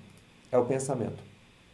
Se nós pudéssemos colocar um cabo de impressora na cabeça e cada pensamento saísse uma folha, e nós fizéssemos uma triagem desses pensamentos, ah, nós teríamos seis pensamentos mais comuns. Tão comuns que chegam a escravizar. E por escravizarem, lá no meu livro, O Cérebro com Foco e Disciplina, eu os batizei de os mestres da distração. Quais são os seis pensamentos mais comuns que orbitam a mente de um ser humano, gente? O primeiro pensamento a gente chama de mestre, o primeiro mestre a gente chama de mestre do sexo. Quem é o mestre do sexo? São aqueles pensamentos de ordem sexual. Né? São aqueles pensamentos que nós temos sobre sexo. Ah, Renato, mas tem problemas em pensar em sexo? Não, não tem problema nenhum, de jeito nenhum, de forma alguma. O problema começa quando você não consegue mais parar de pensar. Quando você não consegue mais parar de pensar é porque você caiu numa armadilha psíquica muito simples e muito forte. Acompanha comigo o raciocínio. Todo comportamento que você conhece e experimenta e repete algumas vezes se transforma depois de algum tempo num hábito. Todo hábito instalado cria uma memória e essa memória gera o quê? uma, de, uma necessidade de alimentar o hábito. Toda vez que você tem uma necessidade de alimentar um hábito gerado por um comportamento repetitivo, você tem a dependência. Você tem uma dependência. Tá? E toda dependência, ou pelo excesso ou pela falta, leva a pessoa ao sofrimento. Joga o sexo nessa história. Comportamento. Conheci o sexo, experimentei o sexo. Aí eu tenho o hábito de fazer sempre, tem parceira fixa, estou sempre fazendo. Aí eu tenho essa necessidade de fazer mais vezes por causa da minha fisiologia. Aí me transformo num dependente daquilo, para me sentir bem, porque em algum momento eu instalei na minha mente a crença de que ah, o sexo é bom, o sexo ajuda, o sexo dá prazer, o sexo me deixa feliz, é só o sexo, só o sexo, só o sexo. Cria uma dependência. E nessa dependência, ou pelo excesso, tem muito, fácil, o tempo todo na internet, acaba gerando um sofrimento. Né? Ou porque está na escassez, né? faz tempo, faz uns seis anos que não acontece nada, acaba gerando também um sofrimento. E nesse sofrimento, gente, o que antes era uma, uma, uma atividade prazerosa se transforma num monstro que vai acabar engolindo você mesmo. É ali que nascem pedófilos, é na, na esfera do sofrimento que nascem pedófilos, tarados, estupradores, a traição. Quer dizer, aquele pe pequeno pensamento se transforma num monstro que devora a si mesmo. Tá? Agora, se a pessoa não está pensando em sexo, ela está pensando em dinheiro. O mestre do dinheiro, aquele mestre que faz você ficar preocupado com o dinheiro. Né? Tem muito ou pouco, esse mestre pode tomar conta da mente de uma pessoa ou pelo excesso, ou pela falta também. Agora, se a pessoa não está pensando nem em sexo, nem em dinheiro, ela está procurando o que comer. Mestre da comida. Esse mestre da comida ele é um mestre muito interessante, porque tudo que acontece conosco, ele sugere um prato. Estou deprimido, esse mestre ele vem no teu ouvido e diz assim: come um pudim. Ah, estou frustrado, ele diz: toma uma cerveja. Ah, estou muito alegre, mestre. Ele diz assim: faz um churrasco. Né? Ah, mas eu estou ansioso. Ele diz: toma um pote de sorvete. E aí você vai comendo, comendo, comendo, comendo, comendo. Se tiver tendência a ganhar peso, gente, vai engordar. Você está você tá conseguindo ter a dimensão do que eu estou tentando trazer para você aqui? É uma pergunta. Quem é que manda em quem? É você quem manda na sua mente ou é a sua mente quem comanda você? Se não é o mestre da comida, tem o mestre do relacionamento. Que é aquele mestre que faz você ficar preocupado com a outra pessoa. Você está fazendo uma, uma, estudando para uma prova, tem uma prova importante ali, você está quebrando a cabeça, de repente o telefone toca. É tua, sei lá, tua namorada, teu namorado, amor, tudo bem? Está estudando? Não, não vou te atrapalhar, não. Imagina, não vou te atrapalhar, não. É rapidinho, só vou dar um recado. Hoje à noite você tem prova, né? Então, depois da, depois da prova, eu passo aí para conversar com você. O assunto é muito sério. Tchau. Ele não queria atrapalhar, né, gente? Mas gera na cabeça. Aí desperta na cabeça do estudante o quê? O mestre do relacionamento. Que é aquele mestre que fica assim: e aí? Será que ela quer com você? Vamos pensar? Ó, vamos pensar? E aí você fica pensando na outra pessoa. Né? Aí tem o hábito de pensar, dependência, necessidade, vem o monstro. Né? Gente, tem que aprender a se desassociar. Amor não é dependência psicológica do outro. Né? Se não é o cérebro, né? se não é sexo, dinheiro, comida, relacionamento, tem o mestre da música. O mestre da música é muito fácil de reconhecer é aquele mestre que coloca uma musiquinha de fundo na sua cabeça logo cedo e fica aquela mesma música cozinhando os seus miolos o dia inteiro. Aquela música. Você está estudando, tem aquela música. Está trabalhando, tem aquela música. E se não é o mestre da música, tem o mestre da tela. A gente chamava de mestre da televisão que é aquele mestre que faz você ficar preocupado com o programa que passou, o programa que vai passar, o Big Brother, quem vai para a final, a final do campeonato. Gente, todos esses mestres querem um pedacinho da sua consciência, todos eles querem um pouquinho da sua atenção e eles vão lutar pela sua atenção. E para lutar pela sua atenção, eles acabam concorrendo, eles competem entre si. E ao competir entre si, eles criam uma verdadeira zona na sua cabeça. A pessoa que só pensa em sexo não ganha dinheiro, quem só pensa em ganhar dinheiro não faz sexo, quem só pensa em comida não faz sexo, não tem É aquela bagunça. Quem é que manda em quem? Agora, se você olhar por outro lado, são os nossos prazeres também. São os, pra... os nossos prazeres. São os momentos de, de prazer, momento de, de, de, de desfrutar daquilo que você ganhou, momento de comer um bom alimento. Nada mais gostoso nessa vida do que na hora do sexo fazer o sexo, na hora do dinheiro ganhar bastante dinheiro, na hora da comida se alimentar corretamente, adequadamente, na hora da, da, da do relacionamento estar com a outra pessoa, dialogar, conversar, curtir. Na hora da música, sim, ouvir uma boa música. Na hora da, da, da tela, sabe, aproveitar aquele momento para ver um bom programa, Agora, quando a pessoa não tem a disciplina mental, eles fazem uma guerra, eles bagunçam tudo. Cria confusão. Fica parecendo aquela história do sujeito que queria ser mais concentrado. Aí ele subiu lá no alto da montanha e perguntou para o mestre: Mestre, o que eu tenho que fazer para eu me concentrar? Aí o mestre olhou para ele e disse assim: Eu tenho uma técnica. Durante três dias, não pense em macacos. Ele, ah, durante três dias não pensa em macacos? Nossa, isso é muito fácil. E foi embora. E você já sabe o que aconteceu, né? Primeiro dia, não vou pensar em macacos, não devo pensar em macacos, não posso pensar em macacos, não quero pensar em macacos. Segundo dia, macaco, macaco, macaco. Terceiro dia, já estava trepando em árvore e comendo banana. Ele ficou obcecado pela ideia de não pensar em macacos. Aí ele subiu lá, mestre, como é que eu faço para tirar esses macacos da minha cabeça? Aí o mestre olhou para ele e disse: Você quer se livrar dos macacos? Ótimo, eu tenho uma técnica. Brinque com os macacos. O que ele quis dizer com isso? Brinque com os macacos. Comece a prestar atenção naquilo que você anda pensando. Pare de olhar para fora e comece a olhar aqui, dentro de você. Pare de se comparar aos outros. Pare de se comparar aos outros e aprenda a dar mais valor em você. Aprenda a investir em você. Aprenda a empoderar você. Brinque com os macacos, ele disse, aprenda a ficar só. E aprenda a ficar bem quando você estiver só. Estar só.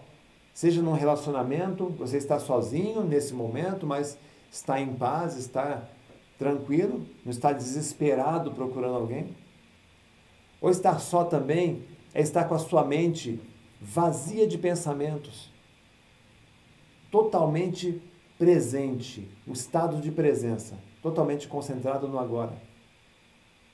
Brinque com os macacos, ele disse: aprenda a dizer não aos convites que a vida nos faz, convites que pessoas nos fazem, convites que a gente não, que aplicativos nos fazem, convites que a gente não pode aceitar, a gente não suporta mais aceitar.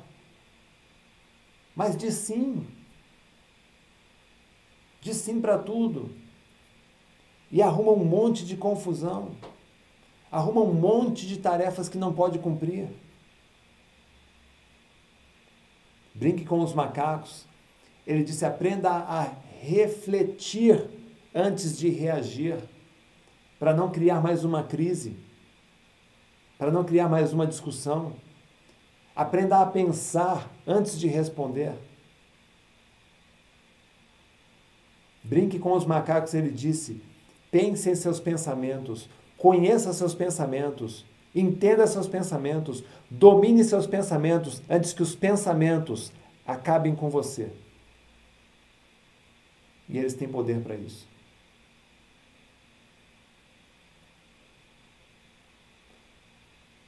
Quando você pensa no que pensa, você se flagra e você escolhe. Ou você mantém esse padrão de pensamento, que é um pensamento tóxico, que é um pensamento negativo, que é um pensamento ruim, que rouba a sua energia, que te enfraquece, que te frustra. Ou você mantém esse pensamento, ou você faz o quê? Você escolhe anular esse pensamento você retira esse pensamento e você coloca outro pensamento. Um pensamento bom, um pensamento puro, um pensamento edificante, um pensamento positivo, um pensamento otimista, um pensamento que faz você crescer.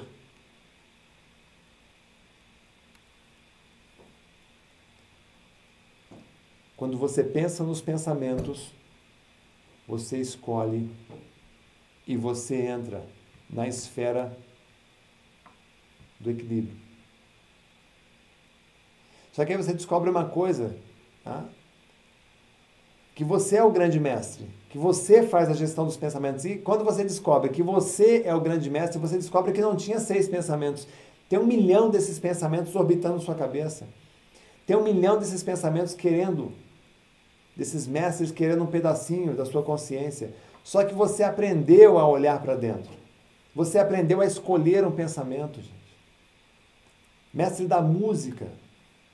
Tem uma música insuportável na tua cabeça, tem uma técnica, simplesmente se concentra na música e abaixa o volume mentalmente. Imagina que na tua cabeça tem um botão e aí você abaixa mentalmente aquele, aquele volume. Você vai perceber que a música vai abaixar o volume e vai sumir. Talvez ela volte, porque criou memórias, criou habituação. Aí você abaixa o volume de novo. Aí ela volta, você abaixa de novo. Aí ela volta, você abaixa mais uma vez. Só que cada vez que ela volta, ela volta mais fraca. É você quem manda nos pensamentos. E quando você aprende a gerenciar os pensamentos, você entra na esfera do equilíbrio. Ser equilibrado, essa é a sua meta.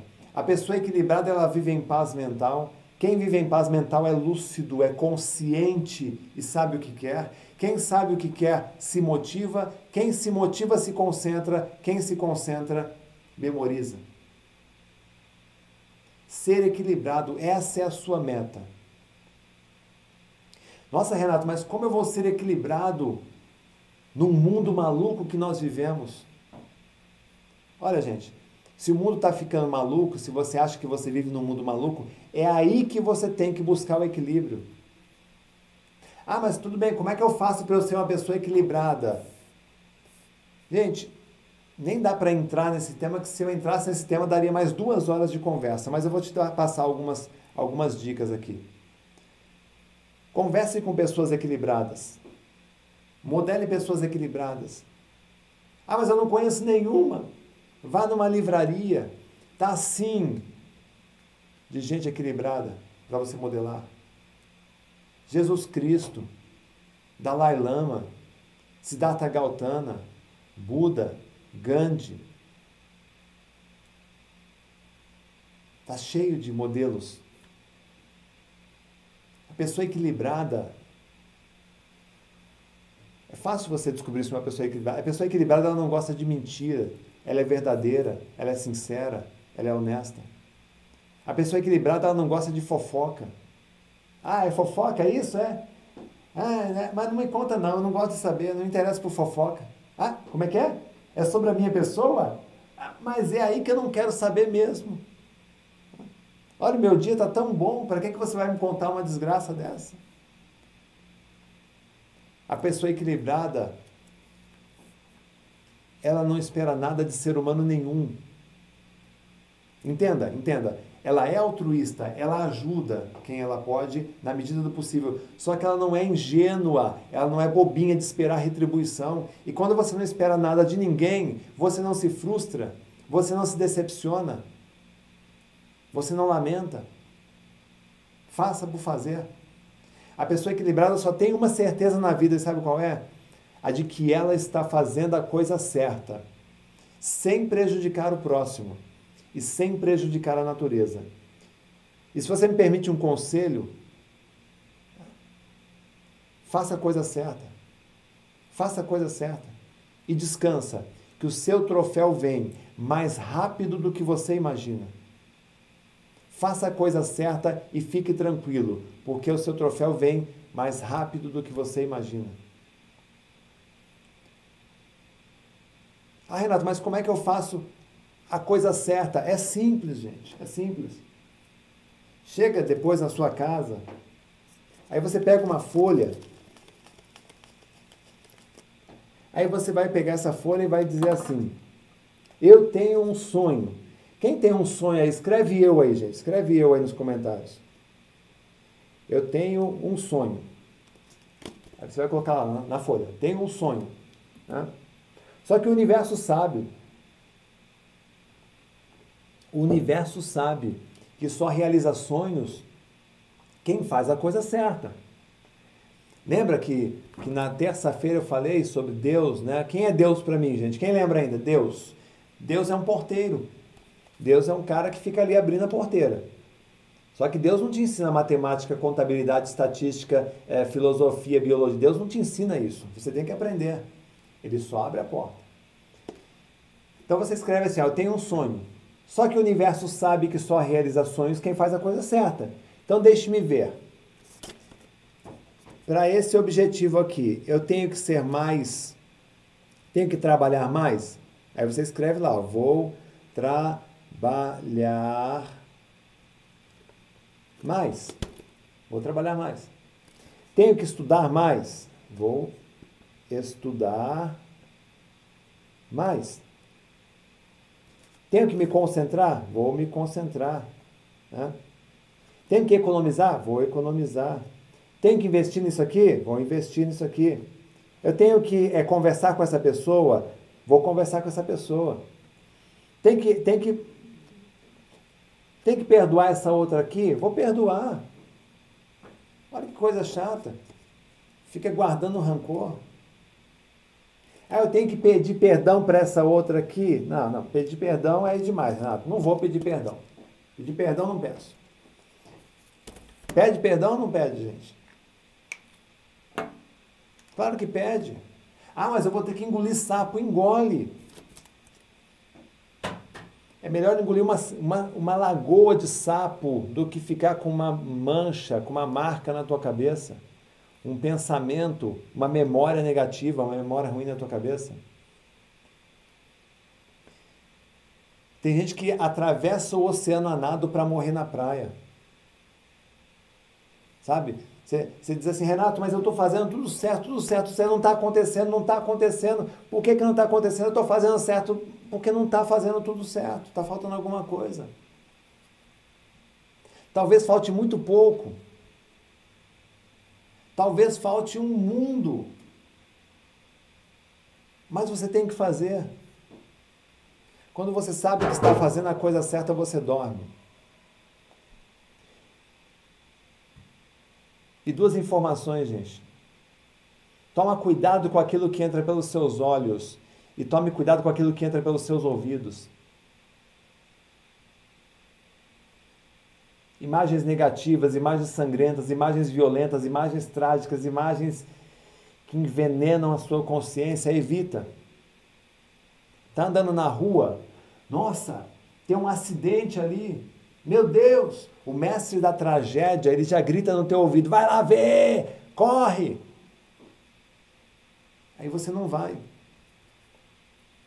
Você olha de longe. Tem resgate? Tem. Tem médico? Tem. Sou médico? Não. Então vou embora, vou cortar caminho. Evita. Imagens tóxicas contaminam a tua consciência. E cuidado com aquilo que entra pelo seu ouvido também, viu, gente? Ó, pelo seu ouvido é um pouquinho pior, porque quando você percebe já entrou, a palavra já entrou, a frase já entrou.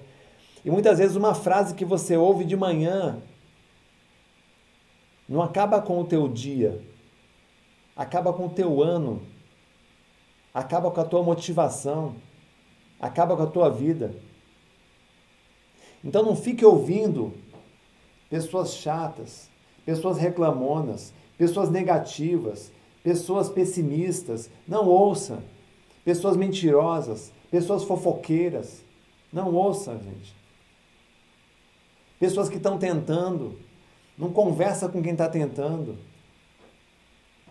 Já viu o papo de quem está tentando? Como é que é? Você está tentando? Nossa, eu também estou tentando. E aí, eu nunca consegui, você também nunca conseguiu. Nossa, a gente é parecido. Olha que desgraça. Não conversa com quem está tentando, gente. Conversa com quem chegou lá. O que, cara? Você chegou lá? Pô, me conta aí como é que foi. Senta aí, vamos. Amanhã, às 14 horas, aqui nesse restaurante. E pode deixar que o almoço é por minha conta, porque campeões merecem almoço completo. E aí você senta lá com o cara, e aí, como é que foi? Como é que você começou? Quais foram os seus, os seus caminhos? E quando a coisa ficou difícil, o que, que você fez? Para dar a volta por cima. Quanto tempo você demorou? Tudo isso? Nossa, eu achei que era mais fácil. Quando você conversa com, tem, com quem chegou lá, você tem um brilho nos olhos de esperança.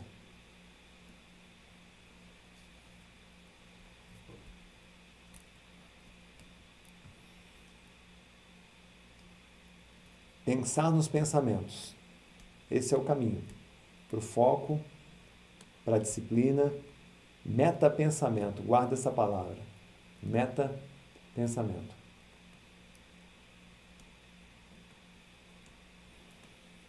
Gente, eu vou fazer um resumo da aula, das aulas da maratona, e vou fazer também uma, um exercício de estado mental. Tá? Deixa eu dar um recado aqui sobre onde nós estamos na nossa jornada na maratona. Tá? A gente está aqui na terceira, no número 3, que é a Maratona da Inteligência. A gente está aqui. Eu vou te convidar agora para você ir para o próximo nível. Então eu quero convidar aqui tá? as pessoas que querem subir mais um nível na nossa caminhada. Então a gente já tem aqui as pessoas que veem nossos vídeos livres, gratuitos no YouTube pessoas que compram nossos cursos, né, os nossos livros.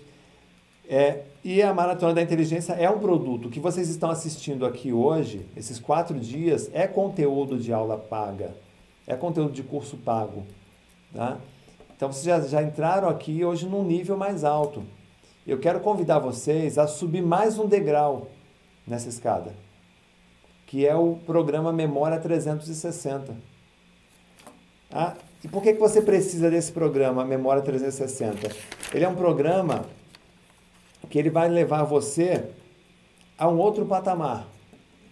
Ah, hoje, você sabe que o mundo profissional ele virou uma corrida, uma caça ao tesouro. O mundo dos concursos virou uma caça ao tesouro. O nível está muito alto.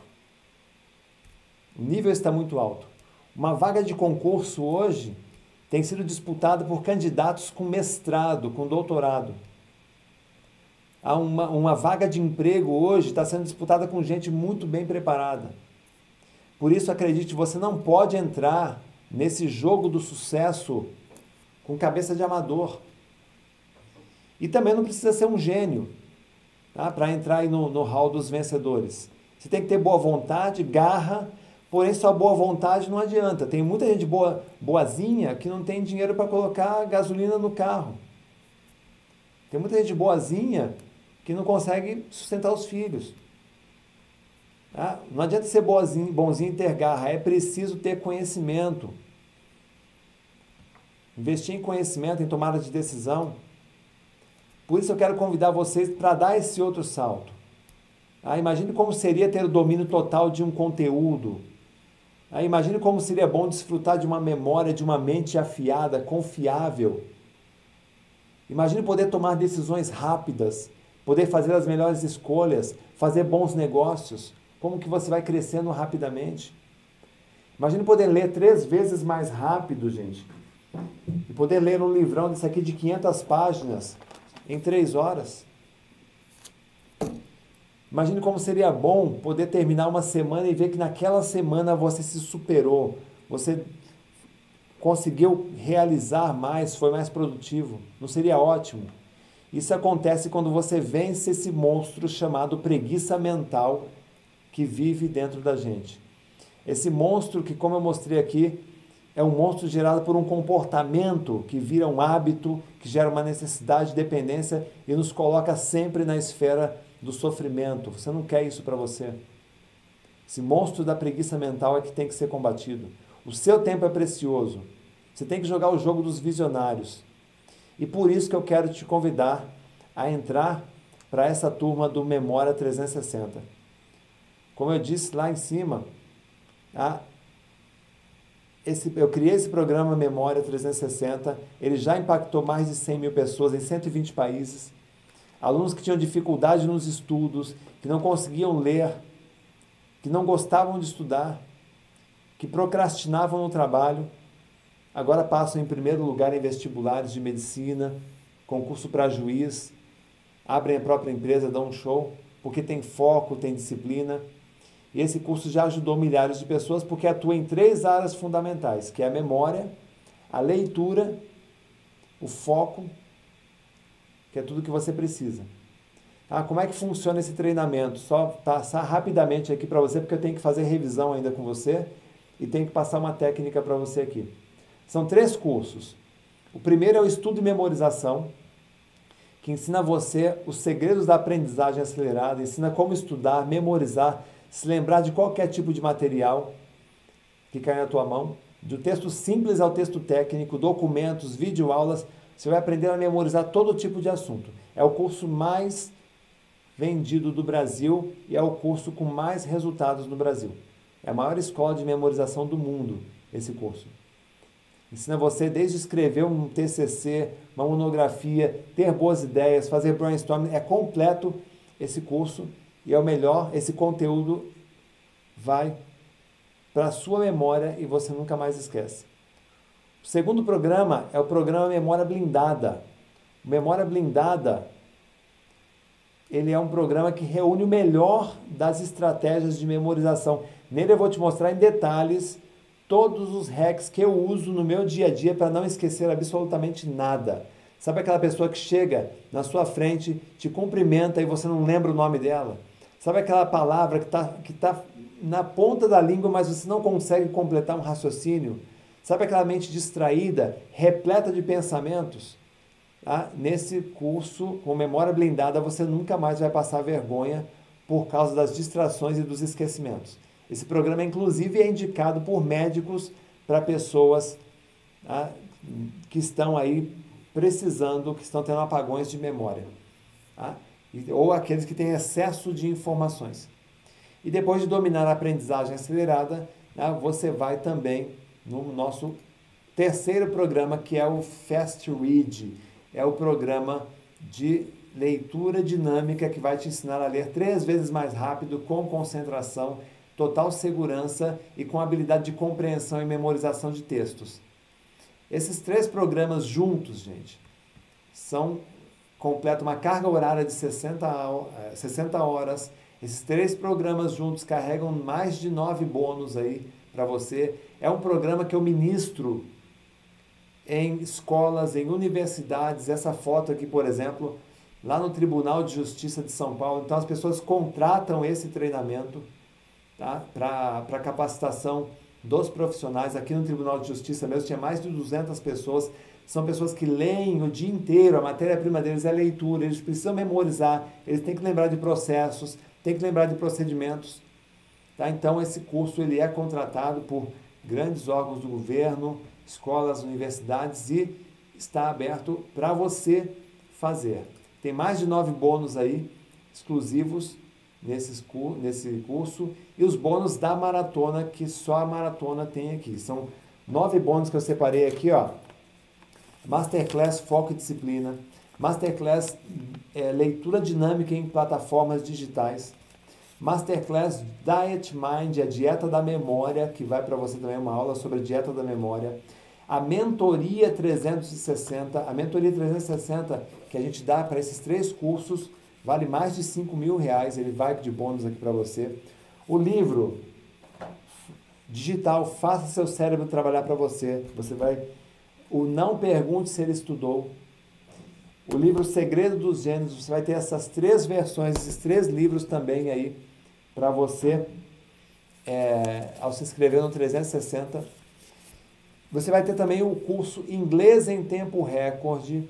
Esse curso aqui, você vai aprender como simular um, um programa de imersão dentro da tua casa com resultados bem próximos a de uma imersão no exterior. Em apenas sete dias você vai aprender mais inglês do que em anos de estudos nas escolas tradicionais mas esse programa não está à venda ainda no mercado, vai entrar por algo em torno de 800 reais, só que hoje, tá? e durante a maratona ele vai de brinde para você, esse bônus, e também o kit de emergência para provas, tá? para você que tem provas, vai ter aquela prova, você foi avisado em cima da hora, tá? você vai ter condição de se preparar rapidamente com isso. Quanto custa esse programa, gente? Se fosse somar todos os bônus dele, todos os bônus reunidos, mais os livros tal, seria algo em torno de R$ 7.800, mas você não vai pagar esse valor. Tá? É, o valor do curso no site é 1.516, tá? mas para você que está participando da maratona, que fizer a inscrição com todos esses bônus, você vai ganhar R$ 519 reais de desconto 520 reais quase de desconto para fazer a inscrição hoje. O Memória 360, os três cursos, mais todos os nove bônus, mais a minha mentoria, mais a gravação, a gravação do, do, do da Maratona da Inteligência, tá? o investimento que você vai fazer para ter todo esse conteúdo aí ser atualizado na melhor versão será 12 vezes de 97 reais. Valor bem razoável, tá? à vista 997 e 97 reais é bem menos do que você pagaria numa pizza, numa pizzaria, né? Ou numa peça de roupa, num creme hidratante, tá? É um valor bem justo né? para três cursos completos aí para você. Como fazer a inscrição, gente? A inscrição é muito fácil fazer, você pode apontar sua câmera para esse QR Code que está aqui. Tá?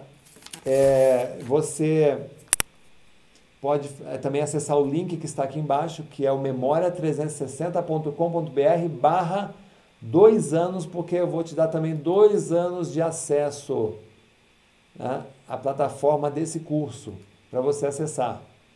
Né? E por que, que você precisa fazer essa inscrição hoje? Porque esses bônus, inglês em tempo recorde, dois anos de acesso, tá? esses bônus que são oferecidos são oferecidos só nesta aula. Não vai ter outra, outra chance. Você ligar amanhã no escritório, ah, não, Renato, porque eu vou, eu queria fazer, não vai ter essa chance. Então você pode aproveitar agora, porque esse, esse curso vale muito mais do que isso. Tá? E se você não fizer, você vai perder essa chance, porque são 520 reais de desconto praticamente aqui. Tá? E você pode fazer com toda a garantia, de confiança de, 20, de quem tem 24 anos de mercado, tem o título de recordista de memória, Tem nove livros publicados, cinco deles entre os mais vendidos. Já levei esse método em todos os principais programas de televisão, entrevistas em jornais, entrevistas nos melhores rádios do país. Ah, é um curso que eu ministro em universidades como USP, como Unesp. Eu vou falar das duas mais tops aí, só para você é, ter uma ideia da, da qualidade do produto. Coca-Cola, Ministério da Defesa, é, Supremo Tribunal, Ministério da Cultura. É um curso que eu faço para órgãos públicos, onde tem todo um, um protocolo para poder entrar nos cursos ali. Tem que ser curso muito bom. Então, é, você pode ter certeza que você vai ter um produto de alta qualidade. Você viu aqui pelas aulas da maratona. Sério, um produto responsável se você não gostar, você tem a nossa garantia aí de sete dias. Se você em sete dias sentir que não é para você, você pode pedir aí o, o reembolso. Tá? Então você deve comprar porque realmente a gente está num mundo de muita informação, de pouco tempo e hoje, como diz Domênico Demassi, gente, o homem que só trabalha não ganha dinheiro. Você precisa reciclar, você precisa aprender e você precisa principalmente aprender a aprender. Não adianta você comprar o melhor curso de finanças se você não vai lembrar de nada. Não adianta você comprar um curso é, é, sobre é, é, um protocolo de trabalho da sua empresa se a hora que você lê a apostila você não lembra de nada. Tá? A memória é a maior, o melhor investimento que você pode fazer é a sua capacidade de concentração, de foco, de memorização, de leitura, leitura rápida, leitura dinâmica, porque o mundo mudou e você também precisa mudar. Tá? Então agora é o seu momento. Tá? É um curso que custa 12 de 97 ou 997 você vai para esse degrau aqui da escada. Nível avançado é memória 360. Acima dele tem a mentoria e acima da mentoria tem o Sapiens 2040. Os dois não têm vagas no momento, estão fechadas as vagas aqui e custam bem mais caro. Né? mentoria, 5 mil reais. É justo também, né? E o Sapiens ainda não tem aberto essa turma, porque é um, é um protocolo maior que a gente está instalando aqui. Ah, e então aí memória 360, a minha, minha equipe está colocando aí no, no chat o link, está colocando o link da equipe também de atendimento. Ah, Renata, eu já comprei o, o, o Memo Kids, queria comprar, tem um descontinho? Tem. Ah, eu já comprei o estudo e memorização. Eu posso pagar a diferença? Pode pagar a diferença. É só entrar aí no atendimento que eles vão ter é, é, esse maior carinho aí para atender a vocês. Tá? O tempo de acesso será de dois anos. Também isso, tem isso, viu, gente? Dois anos só aqui na maratona, tá? Amanhã, se você for comprar, já não tem mais os dois anos de acesso. Agora eu vou fazer aqui um, um resumão. Quem quer o resumão aí da aula, gente? Das, das, das quatro aulas da maratona.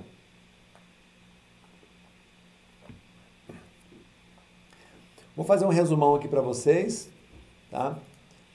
Eu vou começar falando aqui dos, dos seis vilões da leitura. A gente falou sobre isso na, na, na aula sobre leitura é, quais são os seis vilões da leitura que bloqueiam o seu cérebro e te impede de ler. Tá? É, a gente falou desses seis vilões. O primeiro, que te impede de ler mais, de ler melhor, é a falta de tempo. Então você tem que ter aí na sua, na sua jornada, tá? Das, quando você coloca uma meta de ler mais livros, você tem que criar na tua jornada um horário da leitura.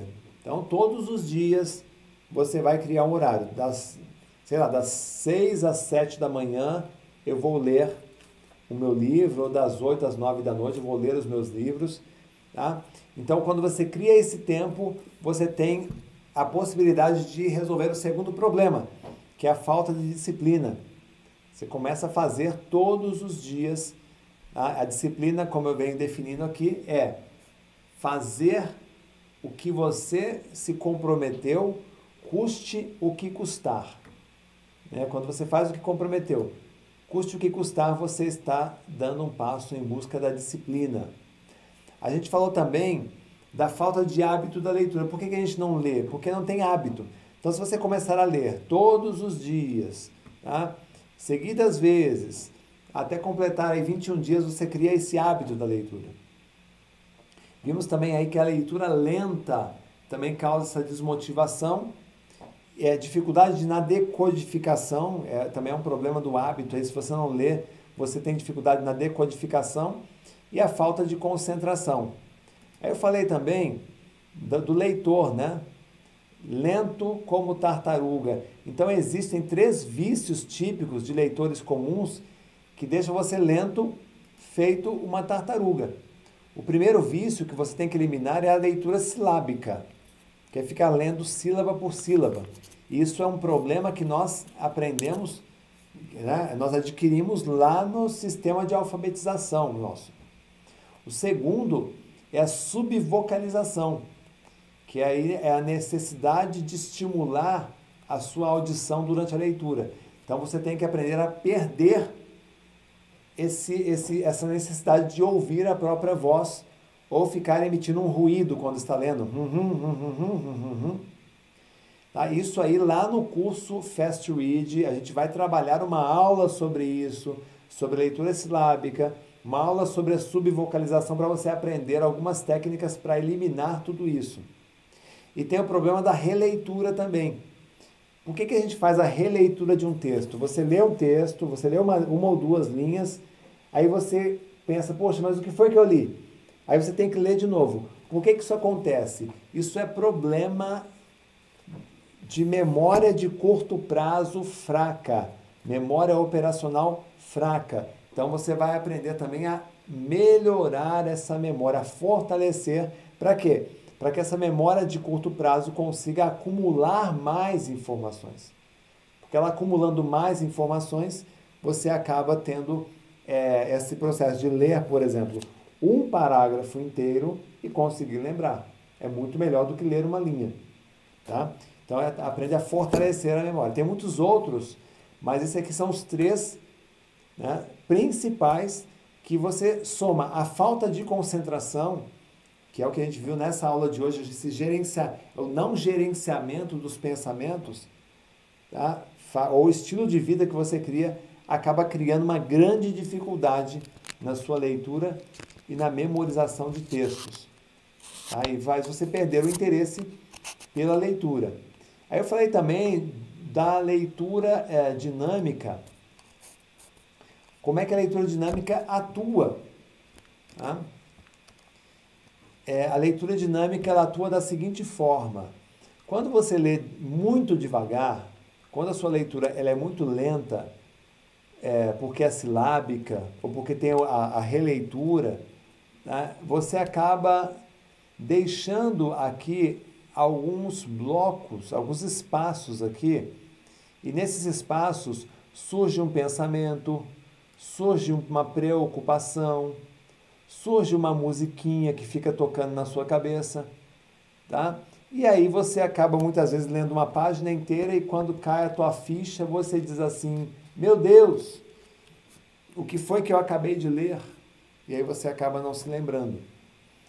Quando você faz a leitura dinâmica, ou seja, quando você concentra toda a sua energia na pontinha da caneta. Lembra que eu expliquei hoje no início? Tá? Quando você converge sua atenção tudo num único ponto, você consegue realizar sua tarefa gastando menos energia. Essa é a proposta da leitura dinâmica. Quanto mais rápido você lê, mais concentrado você fica. Tá? E aí você acaba com essas viagens mentais. Então, a única solução para melhorar esses três problemas é aumentando a velocidade da leitura, ou seja, fazendo seu cérebro processar textos numa velocidade acima da média. Tá? A gente fez, eu também mostrei aqui é, o depoimento de dois alunos, tem muitos depoimentos no nosso site, você pode conferir depois lá. O Jean Paulo, ele, ele tinha dificuldade de foco e concentração, mas depois que ele fez o Fast Read, ele triplicou a velocidade da leitura. Triplicou de 231 palavras para 589 palavras por minuto. em 21 dias. E foi o caso do Kaique também, que ele não tinha o hábito de ler, e depois que ele fez o curso de leitura dinâmica, ele passou a ler uma média de 300 páginas por semana, que já dá mais de um livro, mais de um livro por semana. Então você percebe quando um método ele é eficiente, você ganha eficiência. Lá no curso de é, como destravar o cérebro para os estudos, tá? a gente começou falando de algumas de alguns pontos bem interessantes aqui. Um deles é encontrar o melhor método de estudos para você. Tá? Existem muitos métodos, você tem que achar um que se adapta melhor a você. Mesmo que você seja, um marinheiro de primeira viagem, você tem que encontrar um bom método de estudos para você conseguir trabalhar. Tá? É, e aproveitar as oportunidades que existe hoje no mundo dos concursos, dos vestibulares, tem muita oportunidade. Tá? E você tem todo o conhecimento produzido pela humanidade nas suas mãos. Tá? É, a gente viu aí que 80% são sonhadores, 15% aventureiros e 5% são os competitivos. Você tem que entrar para esse time dos competitivos. Tá? A gente viu também que você tem que ter a cuidado sensorial. E a cuidado sensorial é aprimorar a sua capacidade de percepção tendo uma memória visual, auditiva e sinestésica mais aprimorada. Então, se você é uma pessoa visual, você já tem os poderes dos visuais. Tem que melhorar o auditivo, tem que melhorar o sinestésico. Se você é auditivo, ótimo, parabéns, não precisa fazer mais nada. Melhore o visual, melhore o sinestésico. E assim por diante. Isso é a cuidade sensorial. Com isso você vai conseguir ver e enxergar os textos, ouvir e escutar de fato, um audiobook, por exemplo, tá? e vai conseguir fazer um bom resumo com concentração, ou seja, aprimorar muito mais a memória, atingir mecanismos de memória de longo prazo. A, a gente viu também a necessidade de ter um plano de estudos. 2% dos brasileiros, dos estudantes no Brasil, segue algum plano de estudos. Tá? A maioria olha para uma pilha de livros e, e tenta ler de qualquer jeito né? estudar de qualquer jeito. Tá? Então você tem que criar um bom plano de estudos para que você consiga, com ele, estudar com calma, estudar com tranquilidade, estudar com paciência, fazendo uma leitura concentrada. Né? Que é aquela leitura, como eu expliquei, e eu explico também no curso Estudo e Memorização, é aquela leitura que envolve os dois hemisférios do cérebro, o direito e o hemisfério esquerdo. Tá? Quando os dois estão trabalhando em sincronia, você tem uma mente muito mais focada, muito mais concentrada.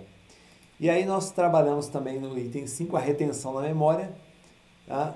É, é importante que você entenda que a memória ela é um componente fundamental.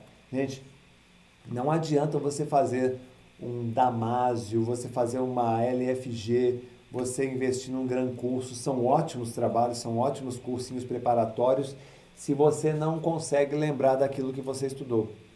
Então a ciência já provou, é, uma revista já fez uma pesquisa, saiu uma publicação, que o estudante bem-sucedido em provas não é aquele que estuda mais, e sim aquele que possui maior capacidade de memorizar aquilo que aprende.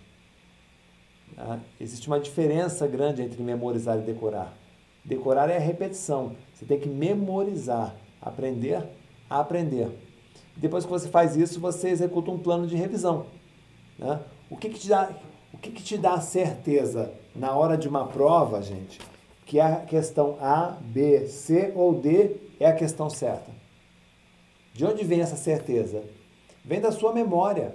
A memória é quem fornece a matéria-prima para a inteligência se manifestar. A memória é mais importante do que a própria inteligência no contexto. Agora, se a matéria que você estudou não for devidamente memorizada em mecanismos de longo prazo, e você esquecer um pequeno detalhe, e você não conseguir terminar a prova por causa de um esquecimento, o seu sonho vai naufragar. Entendeu? Então, a falta de um plano de revisão é que faz muitos estudantes fracassarem na hora da prova. E é diferente o plano de estudo de um plano de revisão. É por isso que você tem que saber como investir, né, investir na sua memória. E eu contei ontem aqui é, é a história de três pessoas, principalmente para aquelas pessoas que vivem se lamentando, vivem reclamando, sabe o monstro da lamentação, o mestre da, o mestre da, da baixa autoestima, o mestre da, da, da, da autopiedade. Sabe o que ele faz com você? Ele te faz você paralisar. Ah, mas eu não consigo porque eu não tenho dinheiro. Ah, mas eu não consigo porque eu não tenho livro. Ah, mas eu não consigo porque eu não, eu não tenho oportunidade. Ah, eu não consigo arrumar emprego porque ninguém me dá, ninguém me dá oportunidade, eu não tenho experiência. Lembra ontem, gente? Vamos enfiar a cabeça num buraco, ó. Lembra do Cassimiro que eu contei ontem? Separou da esposa, entrou em depressão, foi morar em abrigo da prefeitura, em albergue.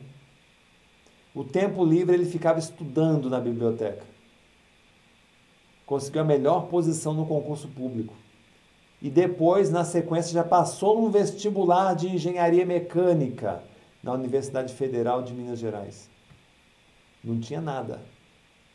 Tinha menos do que você, viu?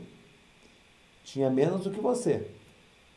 Porque dificilmente eu vejo um morador de rua com celularzinho e internet. Tinha menos do que você.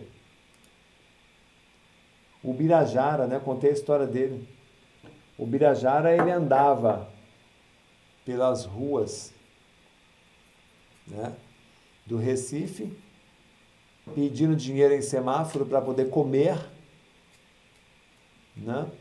E no bolso dele tinha ali, ó, no bolso dele tinha um papelzinho lá, ó, né? Uma, uma, uma, um papelzinho dobrado com o comprovante de classificação num concurso público do Banco do Brasil. É mole? Hã? Dois anos na rua, gente. A outra aqui, ó. O Marcelo Batista. 39 anos, hein? Quem acha que tá velho para aprender? 39 anos. Primeiro lugar no concurso público. Primeiro lugar. 12 mil candidatos. 300 vagas né? viveu perambulando aí dois anos pelas ruas de Belo Horizonte. Você tem muito mais do que eles, viu? Com certeza você tem muito mais. Eu não tenho dúvida, gente. Esse um morador de rua não está assistindo aqui. Tem algum morador de rua e não tem, né? Hum? Então, como diz Roberto Chiniachique, quem quer faz, quem não quer, dá desculpa. Arranja desculpa. Aqui, a Adriana Queiroz, doutora Adriana, juíza, cinco pós-graduações, estuda letras nas horas de folga. Ela é um exemplo para todos nós. Ela é um exemplo para a mulherada. Ela é um exemplo porque ela foi faxineira, trabalhava como faxineira para se sustentar. Hum? É legal ver isso, né, gente? Estou vendo os comentários aqui de vocês. Ó, vou vencer. Gostaria de saber mais sobre o curso. Entrei na live agora, mas já havia participado das outras lives. Curso seria voltar. Esse curso que eu estou falando aqui, Sara, Sara, é o curso Memória 360. Tá? Ele é um curso que é um outro degrau, é um, um nível. Vocês estão na maratona da inteligência. Vocês ganharam nesses quatro dias, vocês ganharam um curso que é um curso de 700 reais por pessoa, por pessoa. Tá? Vocês receberam de graça aqui na maratona. Tá? E agora eu estou convidando vocês para ir para um próximo nível, que é o programa Memória 360. Tudo que eu passei na, na, na, na aula sobre leitura, de, na, na aula sobre leitura, na aula sobre estudo para concurso, hoje na aula foco, tudo que eu passei está embalado aí em 60 horas. É um programa de 60 horas que inclui o curso Estudo e Memorização, Memória Blindada, o Fast Read. Nesses três programas aí, por um valor, mais nove bônus por um valor de é, 997, 520 reais de desconto, 12 de 97 para fazer a inscrição memória360.com.br barra dois anos ou você aponta para o QR Code aqui.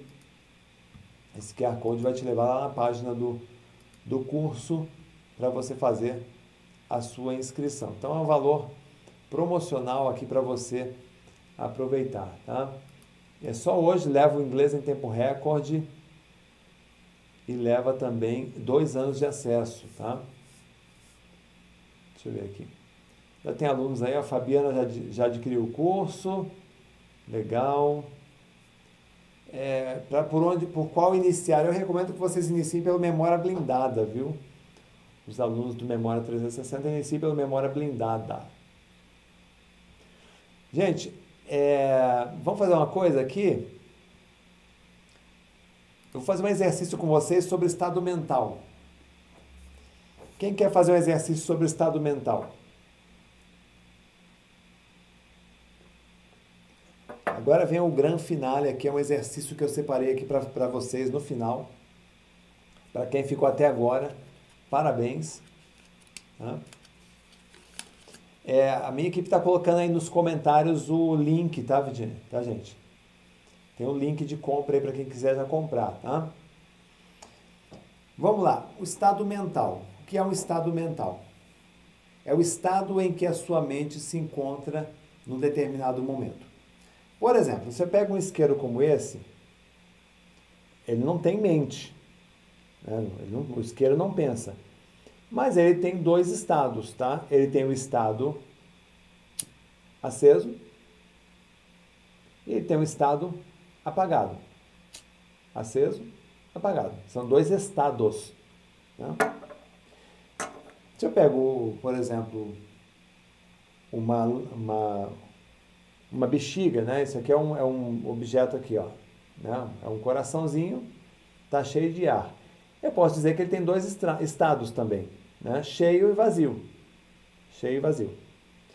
Se a gente sobe para o ser humano, nós temos vários estados também. Só que aí são estados mentais. Quais são os estados mentais de um ser humano? Tem, aí eu posso fazer uma lista, né? eu posso pegar uma folha, dividir ao meio e colocar duas categorias de estados aqui. Tá? Tem os estados mentais positivos e os estados mentais negativos. Ah, estado mental é, negativo. Fala estado mental negativo aí, gente. Estresse, ansiedade, depressão, desmotivação, desânimo, tristeza, estado mental, né? Tristeza, é, ó, coloquei vários aí. Estresse, ansiedade, depressão, é, desmotivação, desinteresse, é, tristeza, são estados mentais negativos. Aí você pega aqui, ah, estado mental positivo. Tem, graças a Deus a gente tem um monte de estados mentais positivos. Ó, entusiasmo, otimismo, otimismo, você tem aí é, estado mental de é, euforia, estado mental de concentração, estado mental de paciência, paciência, estado mental de alegria, né? Alegria. Então você tem aí estados mentais negativos e positivos. Muito bem. Como é que você instala rapidamente a preguiça, tá vendo? Rancor, muito bem. Procrastinação. Então imagine que você está no estado mental de de depressão, vai, de, depressão, desalento, por exemplo. E você quer um estado mental de coragem. Você quer sair do desalento para um estado mental de coragem, ok? E você, é, o que, que você vai fazer? Você vai fazer esse exercício aqui. Tá? Vamos lá. Você pode ficar de pé aí na sua casa. Fique de pé. E aí você vai, vamos lá, lembrando, você está no estado mental de, de, de depressão, de desalento e você quer coragem, você precisa de coragem. Então você vai se concentrar na sua respiração. Uma respiração atenta. E a pergunta que eu faço é a seguinte: como respiram pessoas que têm coragem? Aí essa pergunta já te dá um choque. Ué, mas como assim, Renato? É, é isso mesmo que eu quero saber. Como respira uma pessoa que tem coragem? Mostra para mim aí, respire aí.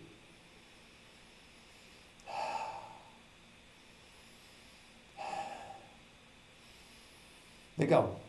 É, qual é o estado, a tensão muscular de uma pessoa que tem a postura? Vamos lá, a postura de uma pessoa que tem coragem. É assim? Assim é da depressão, né? Pessoa que tem coragem, qual é a postura dela? Ah, eu acho que ela fica assim. Então mantenha-se numa postura de uma pessoa que tem coragem. E mantenha a respiração. Qual é a tensão? A tensão muscular, das fibras musculares. Qual é a tensão muscular de uma pessoa que tem coragem? Tensão. Tensione o seu corpo como se você fosse caminhar em brasas, com coragem. Vamos lá. Isso. Como é que é a expressão do rosto de uma pessoa que tem coragem? Mostra para mim. Faz essa expressão agora Mantenha a respiração, mantenha a postura, mantenha a energia. Agora faça o semblante de uma pessoa com coragem. Semblante. Como é que ela olha? Como é que ela respira? Né? Em que pensa uma pessoa com coragem? Em que ela pensa? Quais são os pensamentos? Eu posso vencer, eu consigo vencer, eu consigo realizar. Eu consigo assumir esse compromisso. Eu posso assumir. Eu vou conseguir. Quais são os pensamentos de uma pessoa com coragem? Mantenha a respiração, mantenha a postura, mantenha a tensão muscular, mantenha a fisionomia, o modo de olhar, mantenha os pensamentos. Aí eu te pergunto agora: você não está sentindo coragem nesse momento? Sim ou não? Escreva aí. Você não está sentindo mais coragem, mais energia? Que se tivesse na sua frente um desafio para você encarar, você encararia agora com muito mais coragem?